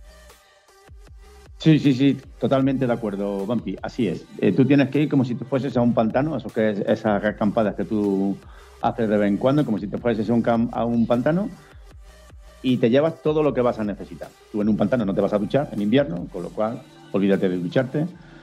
Para hacer tus necesidades te busca la vida por ahí y ya está. Eh, porque a mí no se me ocurre entrar en un baño de esos primero hacer tus necesidades ni se me pasa por la cabeza. Y para hacer un pis en cualquier lado. O sea que peor lo tienen las mujeres, que se lo decía a la chica esta que conocimos, que hay que hablar de ellos, que las miro un montón porque con el barrizar que hay, la cantidad de ropa que llevan, el frío que hace, eh, nosotros lo tenemos relativamente fácil, ¿no? Hacemos así, pum, nos sacamos el piticlín y ya está. Pero Habla, ojo, ha- una habla- habla- mujer... perdona, perdona. Habla por ti. Yo para sacar la tortuguita tengo que primero enseñar una foto de una tía en pelota, ¿eh?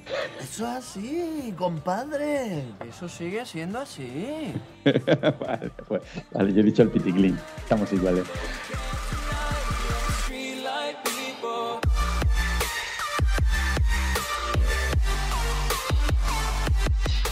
Eh, una mujer lo tiene jodido, ¿eh? Yo no sé, yo es que no, lo sé, no sé cómo lo hacen. ¿eh? Eh, sinceramente, bueno, el otro día escuchando el podcast con de Maripichu me dio unas ideas, pero, o sea, dio unas ideas, ¿no? Pero en, en esos servicios, en esos baños, las mujeres son las que tienen mérito en ese tema, en el tema del aseo. Otra cosa, eh, sí que hay un local donde eh, ponen cervezas y puedes comprar ahí unos bocadillos que estaban buenísimos, súper rápido que lo hacían y unos precios bastante muy buenos. ¿eh? El bar donde estuvimos me gustó para desayunar y todo. O sea, realmente nosotros paramos antes para comprar com- comida y no la usamos. No usamos la comida, nos fuimos a, al bar y, y ahí compramos los, las, ¿cómo se llamaban? Las, esto alargadas. Ah, Di salchichas y nos entendemos todos. Eh, además que es verdad, eh, los el bar, ha- había tres bares, uno, dos, tres bares. Uno en la carretera, donde íbamos nosotros, y el de abajo, el del agujero, como lo llamo yo. Digo el del agujero porque estaba a tomar narices, a tomar por culo, coño. Estaba muy lejos. Y es verdad que el bar funcionaba más o menos bien, los precios no eran malos, ni la cerveza, ni la comida, ni nada, pero sí es verdad que luego tampoco no había ni carpas de música ni nada. Es que esta concentración se caracteriza por eso, por el encuentro entre la gente. Es que ese es el denominador común siempre. Es que no hay música, no hay carpas. Mm, Aquí es todo hablar unos con otros, gente que se conocen. Yo que no bebo cerveza, eh, me bebí dos, que es mi límite, y se me acerca un alemán sin conocerlo de nada y me da una cerveza, digo, ¿eh? ¿Y esto qué dice, Pues no, para que bebas, que llevas un rato sin beber. digo, "Hostia, el tío se ha quedado mirándome a mí, que llevo un rato sin beber, y es que no quiero beber, porque ya no puedo beber más. Yo con dos cervezas ya estoy lleno. Y coge el tío y se me acerca y me da una cerveza. Joder, la madre que lo parió, macho. Y así, o sea, es una concentración de, de- de fraternidad entre moteros. Eh, Es, es- es lo más. Yo creo que por eso tiene tanto éxito. O sea, luego cada uno se lo monta como quiere. Nosotros, ya digo, como ha dicho Roberto, ni sacamos la, la comida que llevábamos, ni encendimos ningún infernillo, ni nada de nada.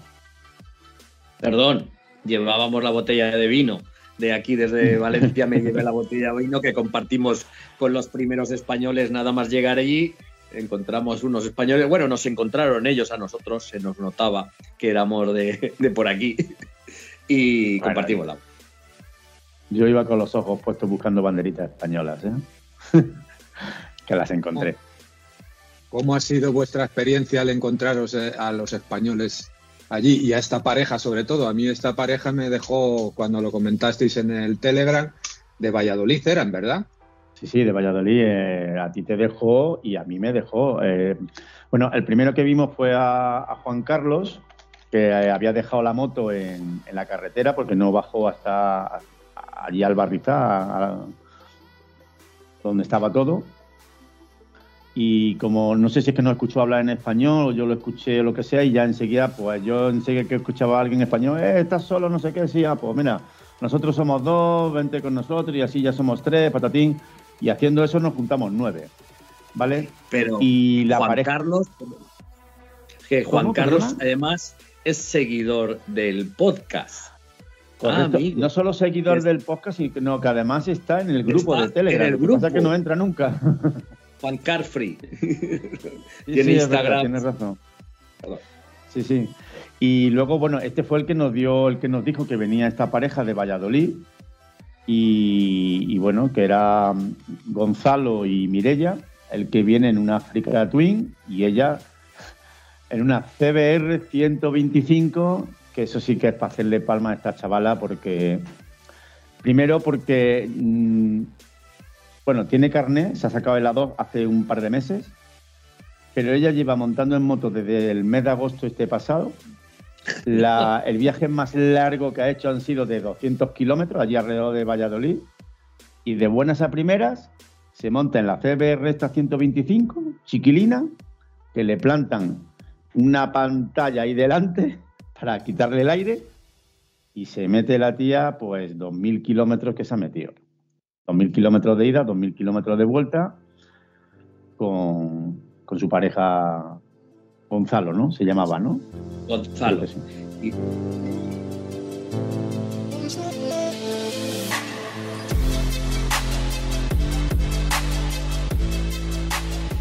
Luego también, eh, nada más llegar, eh, nos encontramos que ya estaba acampado el amigo Orlando, que también es un buen viajero. Él había llegado un rato antes que nosotros y también nos asesor- asesoró. Y una increíble persona también.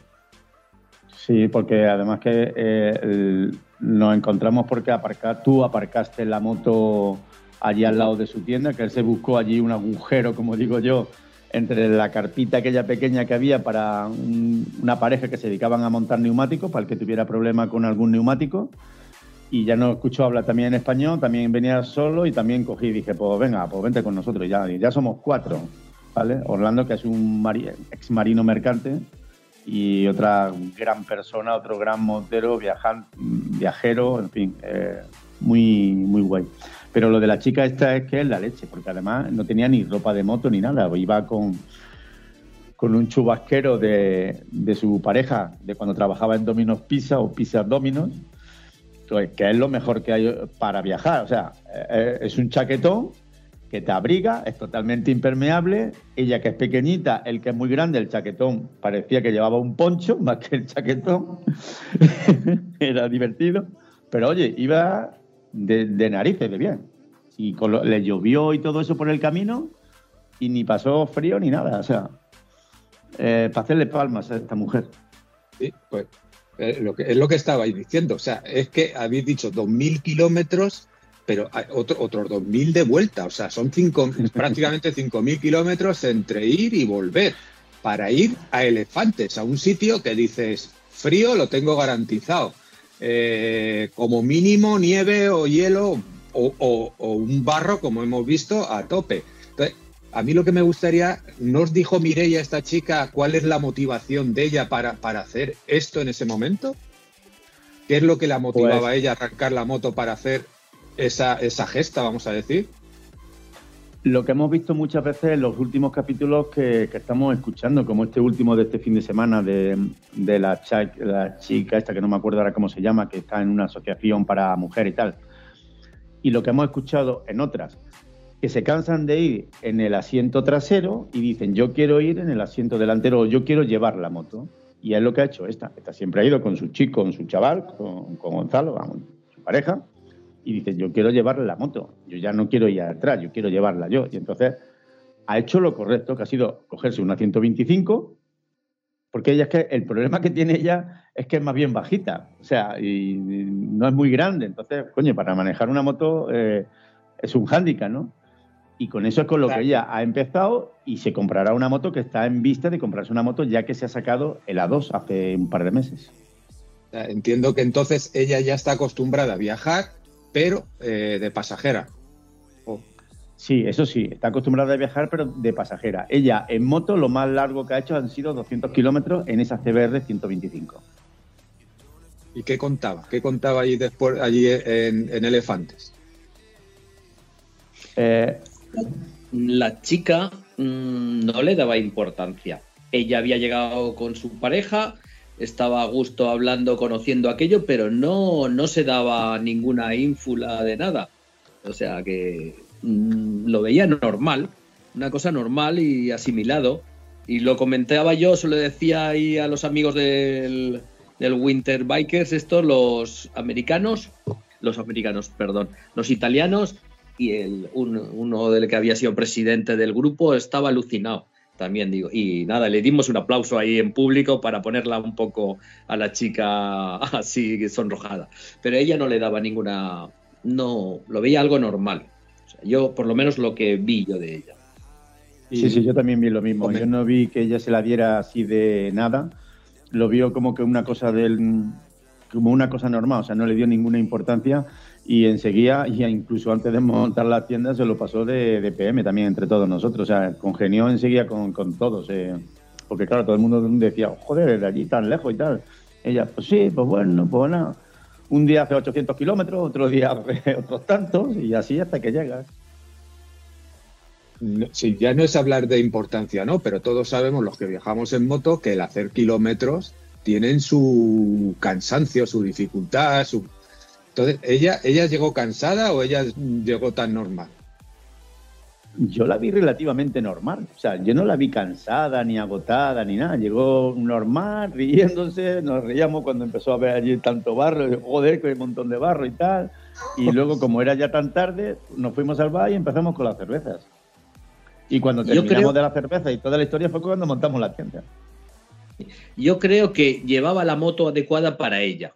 Entonces no, se ha- no le venía grande, no tuvo que sobretrabajar. Entonces, con esa moto lo iba, iba cómoda ella. Eso es lo más importante. Entonces no se agotó. Eso es una. Yo creo que acabas de decir algo muy interesante, este Roberto, porque la verdad es que eh, acoplarte bien a tu moto, sea la que sea, que vayas bien acoplado, que la entiendas, que te ubiques bien con ella, que sepas la autonomía que tiene, mm, hasta dónde llega, no llega, y eso creo que eso hace mucho. Entonces, bueno, pues esta chica, aparte de la ilusión, si va bien con su moto, pues, pues ahí llegó hasta un elefantes. Sí, y el problema principal que podría tener es que el viento, porque esa moto apenas tiene una cupulita muy pequeña, lo resolvieron con un pantallazo ahí acoplado. Eh, yo no sé la postura de conducir, ¿no? A lo mejor un poco más echada hacia adelante, si eso le cansa los antebrazos o no, ¿no? No, es como una trail que va más, más recto, pero, pero a mí me gustó porque no le dio importancia y, y joder, una pila de kilómetros, ¿eh? Una pila de kilómetros a una velocidad que cuando lleva el viento en cola más o menos bien, pero cuando lo lleva de cara es que no pasa, la moto no pasa de 90 a 95 kilómetros por hora, ¿eh? A tope. Más luego Y- para parte las inercias, la, el que no se te caiga, porque si se te cae sigue siendo una moto pesada para una chica, aunque luego va a tener ayuda, etcétera. Y yo os iba a preguntar, ¿alguna que otra caída habréis vi- visto por allí, no? Bueno, Roberto eh, fue- la vio mejor que yo. eh, los dos del barro, aquellos que se pegaron el ostión con una, en una deportiva, no sé qué moto era, porque estaba todo llena de barro, yo no sabía qué moto era. Eh, no sé si recordáis que puse unas fotos de, de Gonzalo y Mirella ahí con la Africa Twin haciendo allí en el barro, en la parte de abajo, haciendo el ganso. Pues fueron otros dos gansos en una, en una deportiva, ¿no? Se pegaron un ostión.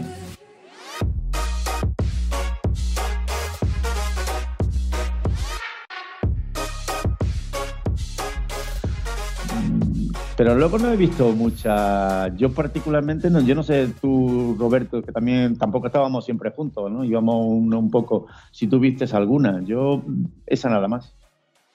No, no, por ahí bajo no, no vimos. Y si te caías, pues es por falta de, que no llegas con el pie al suelo y, y como hay baches, pues se te puede ir, pero no son caídas. Bueno, son caídas tontas de esto, en parado casi por el barro. No, no por falta sí, de tracción y demás. Yo lo que no vi, pero sí me contaron que acababa de pasar, fue que un tío de un SIDE se le olvidó ponerle la latita en la rueda, esa que he puesto yo también, esa foto que he puesto también en el grupo, porque los SIDES eh, son todos antiguos, ¿no? no bueno, los SIDES modernos no, pero los antiguos pues son frenos de zapatas. Entonces, frenos de zapatas, agua, barro, eso y nada es lo mismo. Entonces, algunos le ponen un, un palo, otro, ese me hizo gracia, ese que le hice la foto, que le ponía una lata de, eh, como de sopa, ¿no? Una, un bote de sopa en la rueda. Pues hay un tío que no le pone nada y el, el SIDE empieza a andar poquito a poco, poquito a poco, hasta que coge inercia y se va un trozo de ladera abajo y se lleva a tres tiendas puestas, ¿vale? Tres tiendas que dio la puta casualidad de que no había nadie dentro, porque si hay alguien dentro, eh, este año hubiera sido un poco más dramático de lo, de lo normal. ¿eh? Y todo porque se fue un SIDE cuesta abajo.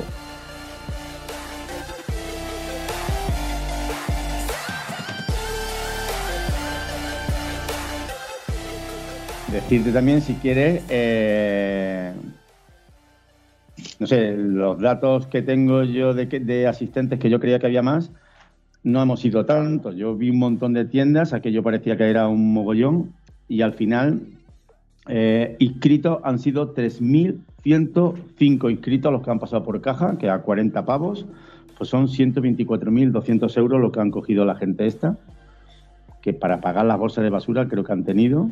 Sin, sin contar las, Y- las balas de paja y la leña, ¿eh? No, no, porque esa iba bajo previo pago.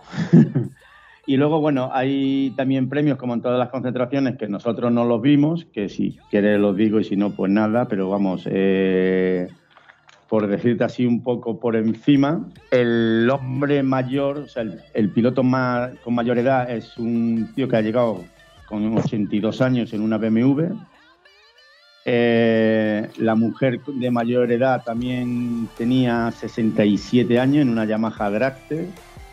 La más joven con 21 años en una R100 GS, que yo no sé. Es que esto lo he sacado de, las noticias locales, ¿no?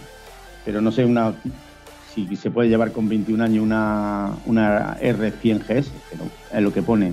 Y el más joven, pues un chaval de 16, de 16 años en un ciclomotor, que es una Zunda, una C50 Sport. Y la mejor moto que ha sido de un tío que ha hecho con una Honda, una XRB 500 mejorada, le ha acoplado un SIDE de una Guzzi, que de- debe de haber sido un cacharro guay para que le hayan dado el premio. Y que el invitado especial que ha habido en la concentración es el ministro de Economía y Turismo del Estado Federal de Baviera, un tal Huber Heiwer Bank, como se pronuncie en Mordor.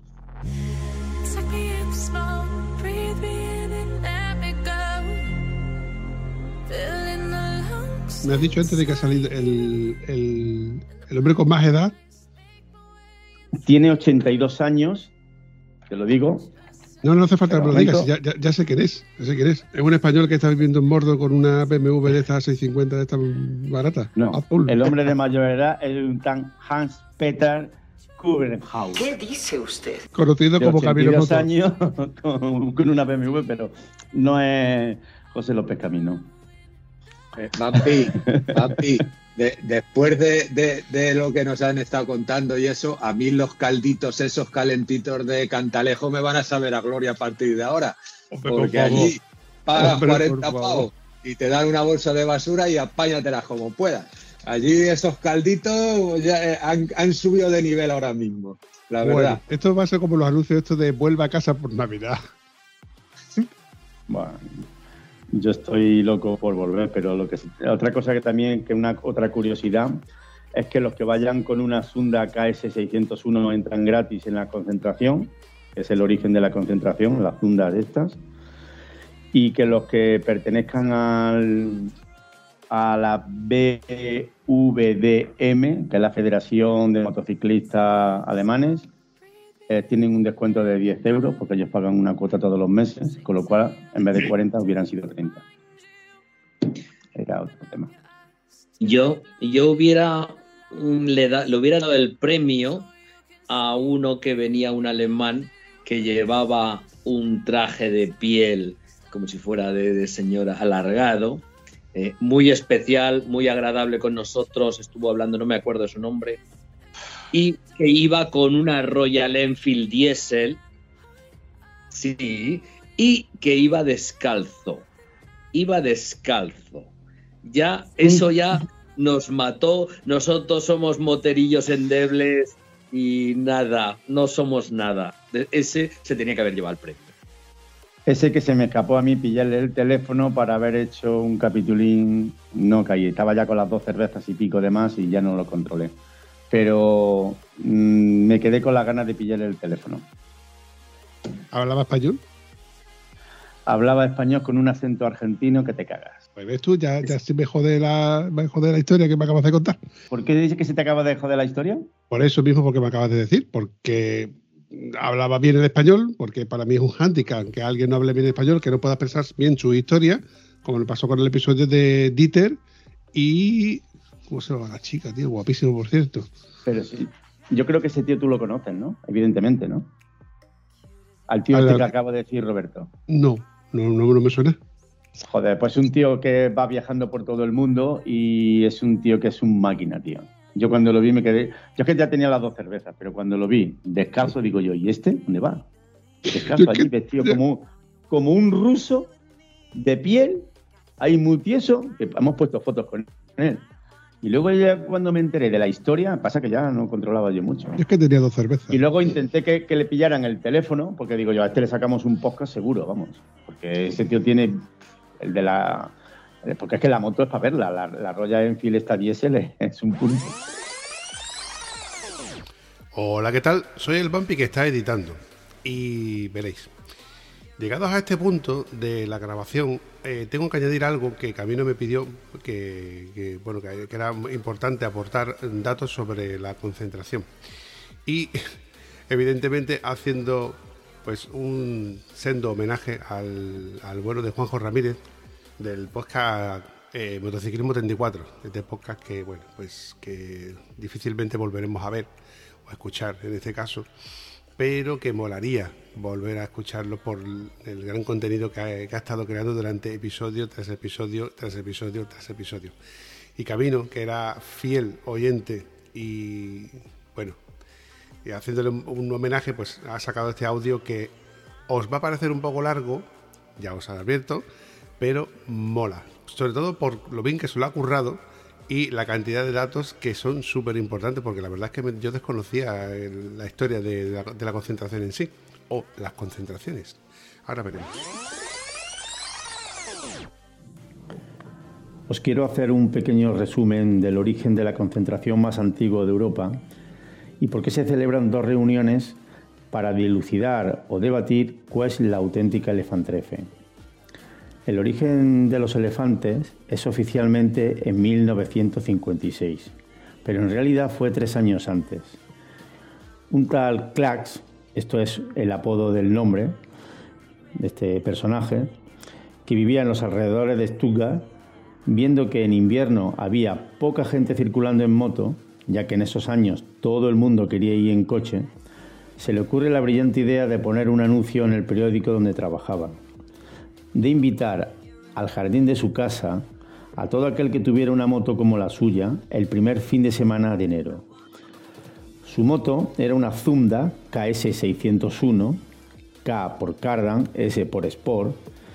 Eh, esta moto tenía 600 centímetros cúbicos, daba 28 caballos y había una versión mejorada que daba 33. Salían pintadas en dos colores, en negras y en verde oliva, pero las que más se vendían eran las de color verde oliva. Como eran muy potentes para la época, las apodaron los elefantes verdes. Pues bien, a esta primera llamada se presentaron cinco Zunda y sus propietarios se lo pasaron de puta madre en el jardín de la casa de Clark. Tuvieron todo el fin de allí de cachondeo, cervecita, jijiji, con mucho frío y con mucho todo, y, y se lo pasaron estupendamente. Cuando terminaron el domingo, pues dijeron, esto, eh, esto hay que repetirlo, esto no lo hemos pasado estupendamente, esto hay que volverlo a hacer. Entonces acordaron invitar a otros moteros, conocidos suyos, aunque estos no tuvieran una funda. O sea, el caso era que hubiese más gente, porque era más difícil encontrar gente como la suya. Pues yo conozco a Menganito que tiene moto, eh, no es una funda, pero eh, tal, que, que puede venir, total. Que todo esto hizo una especie de bola de nieve para el año siguiente, y nunca mejor dicho lo de la bola de nieve, porque se presentaron un montón. Volvieron a repetir y total, que en el año 56 ya no cabían en el jardín de, su casa, ni él podía organizar ya a, tanta gente. ¿eh? Era ya una reunión bastante grande. Entonces, como he dicho antes, es en este año de 1956 cuando nace oficialmente la Elefantreffen y como este hombre no la podía organizar, pues la organiza la Asociación Federal de Motociclistas Alemanes, que es la BVDM, que es la que se hace con, con la rienda del, nuevo evento que acaba de nacer. Deciden llevárselo a un sitio más grande, que el jardín de la casa de Clark, y el lugar que eligen es el cercano circuito de Solitud, que está en la cercanía de Sturga. Eh, se llama así porque cerca, eh, cerca del circuito hay un castillo que se llama Solitud. Y el evento pasa de ser privado a ser público. Sigue creciendo el evento y el circuito de Solitud pues se queda pequeño. Eh, su capacidad es de unas 10.000 personas. Un circuito que a día de hoy sigue funcionando y se siguen haciendo carreras en él.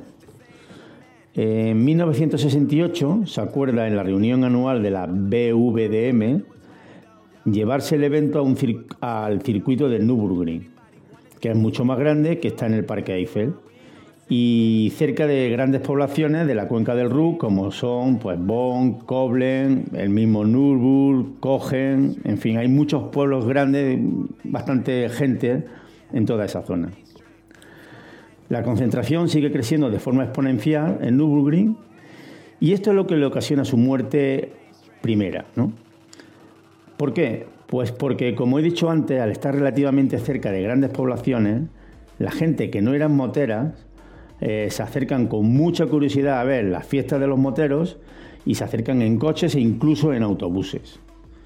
En 1977 fueron unas 35.000 personas las que acamparon en los alrededores del circuito de Nürburgring. En la entrada del- de la concentración, pues había una calle que era una especie de pado, donde había tenderetes de comida, de recuerdos, carpas con música, pero sobre todo lo que había era bebida. Había mucha bebida, mucha cerveza. Había cerveza por un tubo. Entonces se empieza a mezclar la gente que son moteros con los que no son moteros. Estamos hablando de los años 70. Mucho rock and roll, mucha fiesta y al final, ¿qué es lo que pasa? Pues que hay mucha bronca y mucha pelea. En una de esas broncas interviene la policía. Y hay muchas versiones sobre lo que pasó entonces, ¿no? La más extendida es que un individuo le quita la pistola a un agente, pega un tiro al aire, la bala rebota, no se sabe muy bien si en un poste metálico, farola, en el poste de una tienda. El caso es que la, ba- la bala rebota y hiere a una persona mm, mortalmente, vamos, que muere allí mismo eh, desangrada. ¿no? Estos hechos hacen que las autoridades prohíban la concentración y retiren los permisos de, la concentración. En 1978, al año siguiente, la BVDM no quiere dejar morir el evento, porque había sido un éxito, ¿no? Todos los años de antes. Y entonces lo traslada a Austria, eh, concretamente al circuito de Salzburgring, en la cercanía de Salzburgo. Eh, las autoridades austriacas, sabiendo de la prohibición de las autoridades alemanas por lo que había pasado en el 77, no dan permiso oficial. Aún así, empiezan a llegar moteros de todos los sitios y la concentración pues, se realiza de forma pacífica, sin ningún incidente y todo fue guay del guay. Con lo que la concentración pues, se siguió realizando, o sea, se siguió realizando en Salzburg hasta 1987 o sea, casi nueve años más.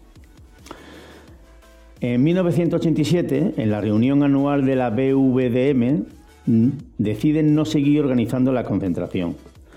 ¿Por qué no quieren seguir organizando la concentración? Porque fueron acumulando muchas facturas a las autoridades austriacas.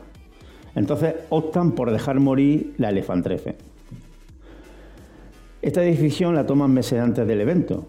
Como no hay tiempo de anunciarlo oficialmente, permiten que un- unos cuanta gente de, la misma BVDM, un par de miembros, en concreto había un par de locos ahí que estaban muy comprometidos con la concentración, viajen hasta donde se iba a hacer, o sea, hasta donde se iba a hacer la concentración, al lugar, hasta el circuito, para repartir información diversa a los motoristas que no supieran que se había cancelado y que no se iba a volver a hacer más.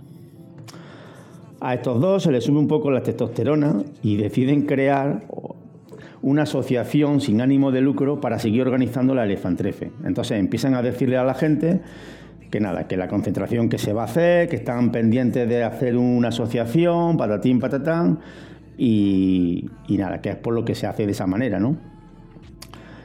Entonces la gente sigue llegando a la concentración y tal.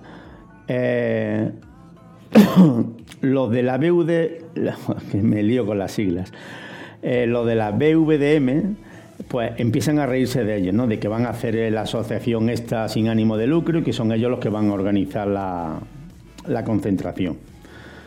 Vale, pues bueno, como he dicho antes, en el 87 se hace de esa manera. Y, y para el 88 ya esta asociación ya tenía que estar funcionando. O sea, al año siguiente ya tiene que estar funcionando y organizarla eh, ellos solos.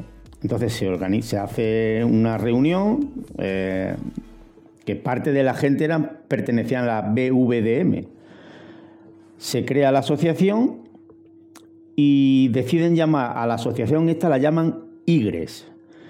IGRES son unas siglas que no sé de dónde vienen, porque del alemán no, no vienen y del inglés creo que tampoco, pero son unas siglas que vienen a significar salvar la reunión del elefante. O sea, siempre que escuchéis IGRES, es una asociación que se crea sin ánimo de lucro, que significa la asociación salvar la reunión del elefante. ¿Qué ocurre? Que como la BVDM todavía debe factura a las autoridades austriacas, estas le dan permiso a Igres para hacer la concentración. Pero si dejan un aval bancario o un depósito bancario de 40.000 marcos, que en la época eran más o menos unos 20.000 euros de ahora. Para lo cual estos dos tipos pues tienen que hipotecar uno una autoescuela que tenía y el otro pues tuvo que vender la moto. Pues, supongo que se pondrían de acuerdo y diría cada uno pues, pues 20.000 tú, 20.000 yo. La reunión de 1988 es un éxito, no tanto por la participación que hubo, que fueron unos 1.800 inscritos, sino por el buen ambiente y la cantidad de nieve que cayó ese año. Amén de que sacaron la suficiente cantidad de dinero, o sea, con las inscripciones, para pagar todas las facturas y poder recuperar el dinero del aval bancario. Esta primera concentración que organiza IGRE es observada por la BVDM, que eran los que la, o sea, no olvidéis nunca que la BVDM era la que lo empezaron a organizar, ¿no? Entonces, eh, esta, como he dicho antes, esta primera concentración la observa la BVDM y al ver el éxito que habían tenido los dos colegas estos con su asociación, pues deciden volver a organizarla. Entonces le dicen a los austriacos, a las autoridades austriacas, que quieren seguir ellos haciendo la concentración. Los austriacos en principio dicen que sí, pero que les ponen dos condiciones. Una es que paguen todas las facturas que, les deben de los años anteriores y segunda es que si la quieren organizar tiene que ser bajo la supervisión de los dos locos fundadores de Igres, el tal Karl y Heinz, ¿no? como la maonesa. La primera condición la aceptan más o menos de esa manera, dicen, vale, pagamos. Pero la segunda es de que la tuvieran que organizar eh, los otros dos, o sea, bajo la supervisión de los otros dos, decían que eso era imposible, ya que la consideraban una, una humillación ¿no? por parte de la autoridad de austriaca. Es aquí eh, cuando en 1989 la BVDM decide hacer la primera reunión de elefantes en Turmesbank sola. en la localidad de Lot, en los bosques bávaros, mientras los de Igres siguen haciéndola en Salzburgring. O sea, mm, no sé si lo he leído bien o no lo he leído bien, porque todo esto es un.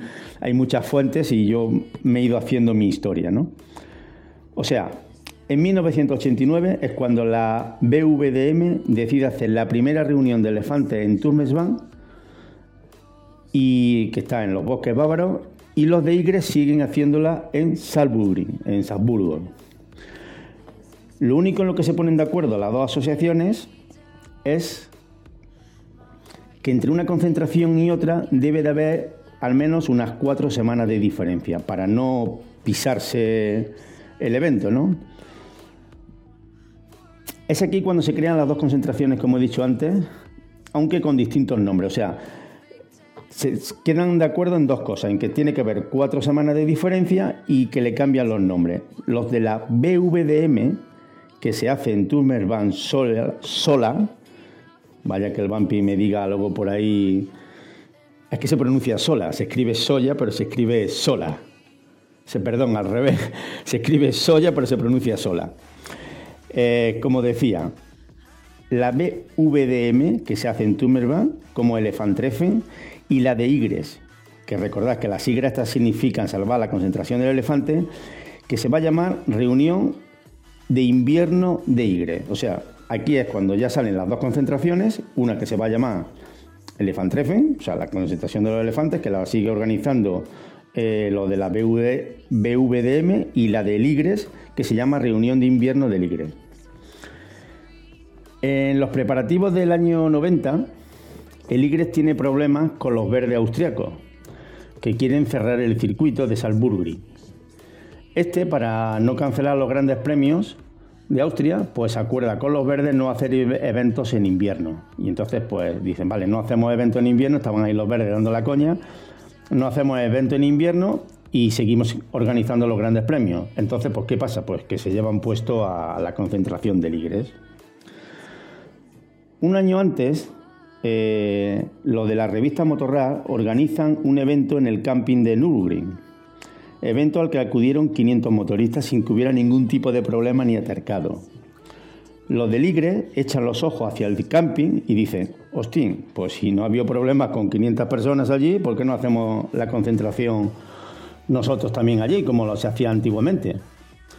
Hablan con los dueños del camping para hacer allí la inverna y estos dan su aprobación en contra de los deseos de la empresa que gestiona el circuito de Nürburgring por miedo a que se repitan los atercados que hubo en los años 70, concretamente en el 77, que fue cuando hubo esa víctima. En este 1990 deciden renombrar la reunión con el nombre de Vieja Reunión de Elefantes, o sea, pasa de llamarse Reunión de Invierno de Igres a llamarse Vieja Reunión de Elefantes que se celebra en febrero. Asisten 900 moteros. Las autoridades locales desplazan mucha policía, pero el evento se desarrolla de puta madre, sin problemas de ningún tipo, todo allí de otra vez de fiesta, jijiji, jajaja, cerveza, pero todo de forma pacífica, no pasa nada y ya está. En 1992 hubo problemas con algunos miembros del IGRE.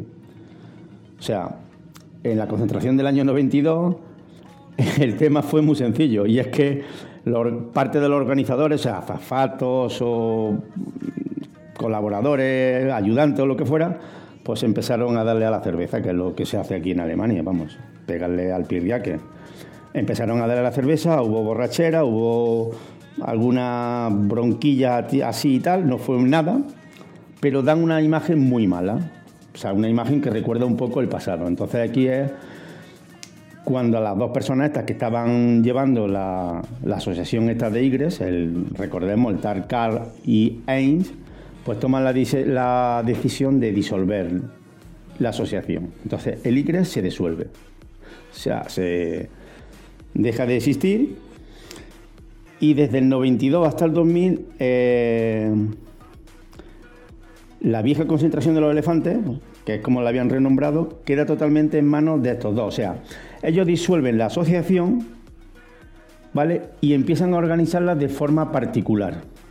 O sea, eh, ya más o menos privada. O sea, ya no es un evento público, porque no es una asociación, el IGRES, que era una asociación pública, sin ánimo de lucro, pues ellos disuelven, con el rollo de la borrachera de los colaboradores, disuelven la asociación y la organizan ellos de forma ya particular. Eh, totalmente privada. A partir del año 2000, pues, o sea, ellos están desde el año 92 hasta el 2000, están ocho años haciéndola ellos, y a partir del año 2000 le pasan el evento a un grupo de comisarios cualificados, o sea, se cansan un poco de seguir haciéndola, y le pasan el evento a un grupo de comisarios cualificados que se llama ETIN, para que sigan organizando todos los inviernos la concentración en el circuito de Nürburgring, que se sigue llamando vieja concentración de elefantes. Eh, y es de manera totalmente privada. Mientras tanto, mientras ha pasado todo esto con Igres, los de la BVDM siguen haciendo su concentración en Turmesbank sola año tras año. Entonces, pues llegado aquí, eh, tenemos que decir eh, cuál es la concentración auténtica. La Elefantreffen o, o la que se hace en el circuito de Nürburgring, ¿no? Teóricamente, eh, y según mi opinión, la, la verdadera concentración de elefantes debería de ser la del circuito de, de Nürburgring, porque es la que se ha ido haciendo ininterrumpidamente desde su creación en 1956. ¿Vale? Se ha hecho en Austria, pues empezó haciéndose en Stuttgart, luego en Austria, luego en Nürburgring, luego otra vez, en, en fin. Se ha ido haciendo en varios sitios, pero siempre se ha ido haciendo. Mientras que la que hace la, la BVDM, o sea, la Asociación Federal de Motociclistas Alemanes, hubo unos años en la que no se hizo, porque la hicieron la gente esta. Entonces, ¿cuál es la auténtica? Pues como he dicho, como digo, para mí, o sea, la auténtica sería la del circuito de Nürburgring, pero para mí la auténtica es la que se hace en Tummerbahn sola. ¿Por qué? Porque la que se hace en Tummerbahn sola sigue siendo un evento público y la sigue organizando la, la BVDM, mientras que lo que se hace en el circuito de Nürburgring es una concentración privada en manos de un equipo privado que ahí sí que hay ánimo de lucro ya, porque no sé cómo es, pero a eso ya es para sacar dinero, ¿vale? Y entonces, pues que cada uno piense lo que quiera, pero para mí la auténtica es la que se hace en los bosques de Baviera, en Tummerbahn Sola, que la organizan la BVDM. Y ya está. Hasta aquí el resumen, que no sé si es muy largo, cansino o no es cansino, pero eso ya lo decidís vosotros.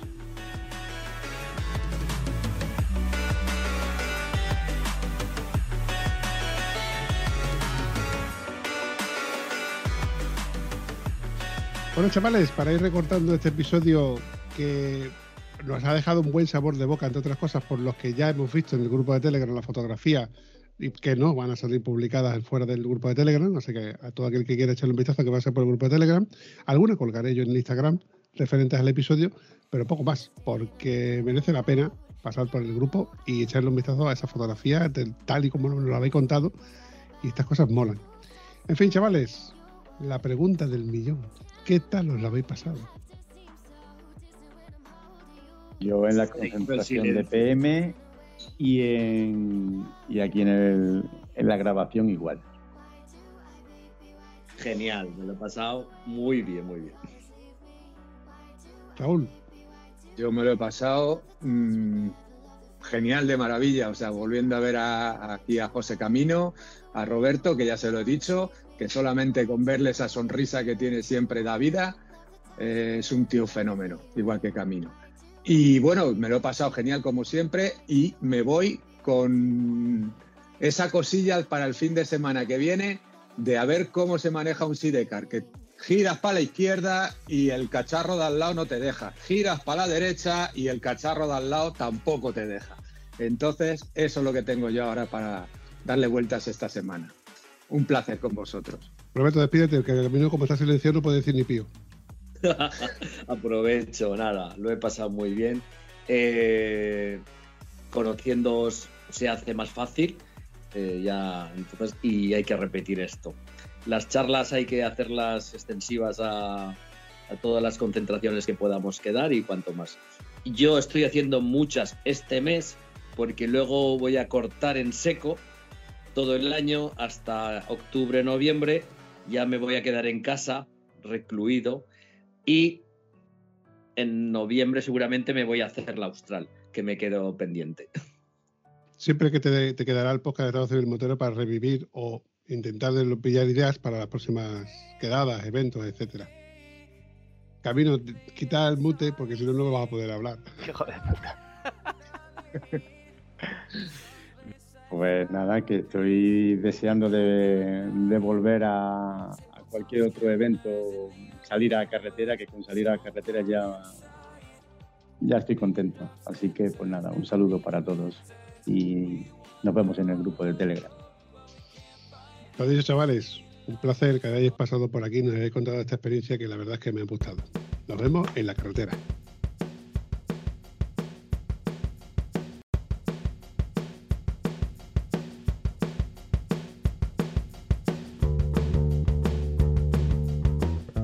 Ya he recortado, ya, no, ya no voy a mutear, ni mucho menos. Raúl, dilo tú ahora. Di- O despídete tú, que tú no te has despedido, Raúl.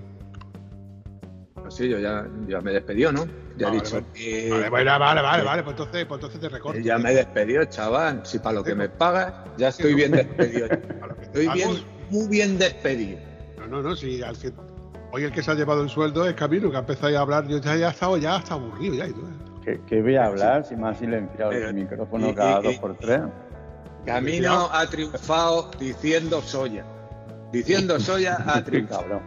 Eh, eso ya, con que dejes ese segundo, el podcast ya va Ese para segundo, ese segundo, yo me voy a tener que morder los labios para no usar, para, para- para no poner el, el efecto de premio cada vez que diga lo que tenga que poner la polla.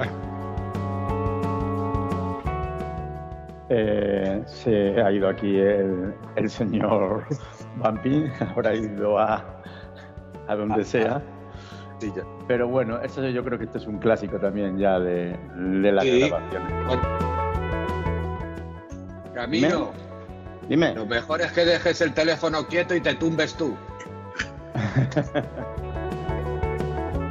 el, Roberto, el correcaminos. el corre camino. Yo le llamo a mi moto la incansable, pues yo creo que él es igual. No, Roberto, el recorrecaminos. Recorre camino, sí, eso me suena. más. Récord, récord, porque tela. Nah, va. Récord, sí. porque tela. Pues, Oye. va a ser porno entonces. Nah, mucho cachondeo, como suele pasar.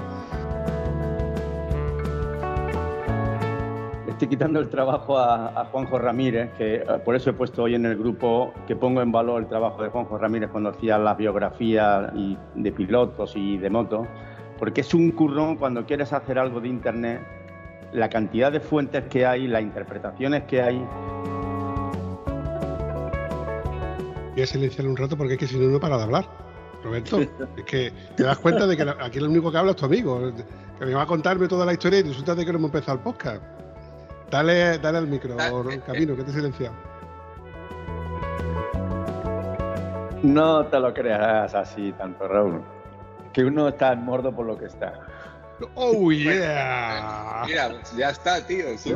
He dicho casi todo, joder, que con vosotros no contaba. He dicho casi todo, joder. Se ha escuchado el Pues es que no has hasta. Mordor. Yo estoy soltero. ríete, ayer. Ay, yo, ay, yo me conformo Ay, con bueno. Digo. Ay, luego dicen que yo siempre estoy follando pesado. Uy, no sé si se me está subiendo el vino a la cabeza. Así sale el podcast No chulo. más, Camino. Que se te aladea el No, ya, teléfono. no, ya no vemos más. Luego, luego te arrepientes de haber bebido. En fin, Raúl. Bueno, 5, 4, 3, 2,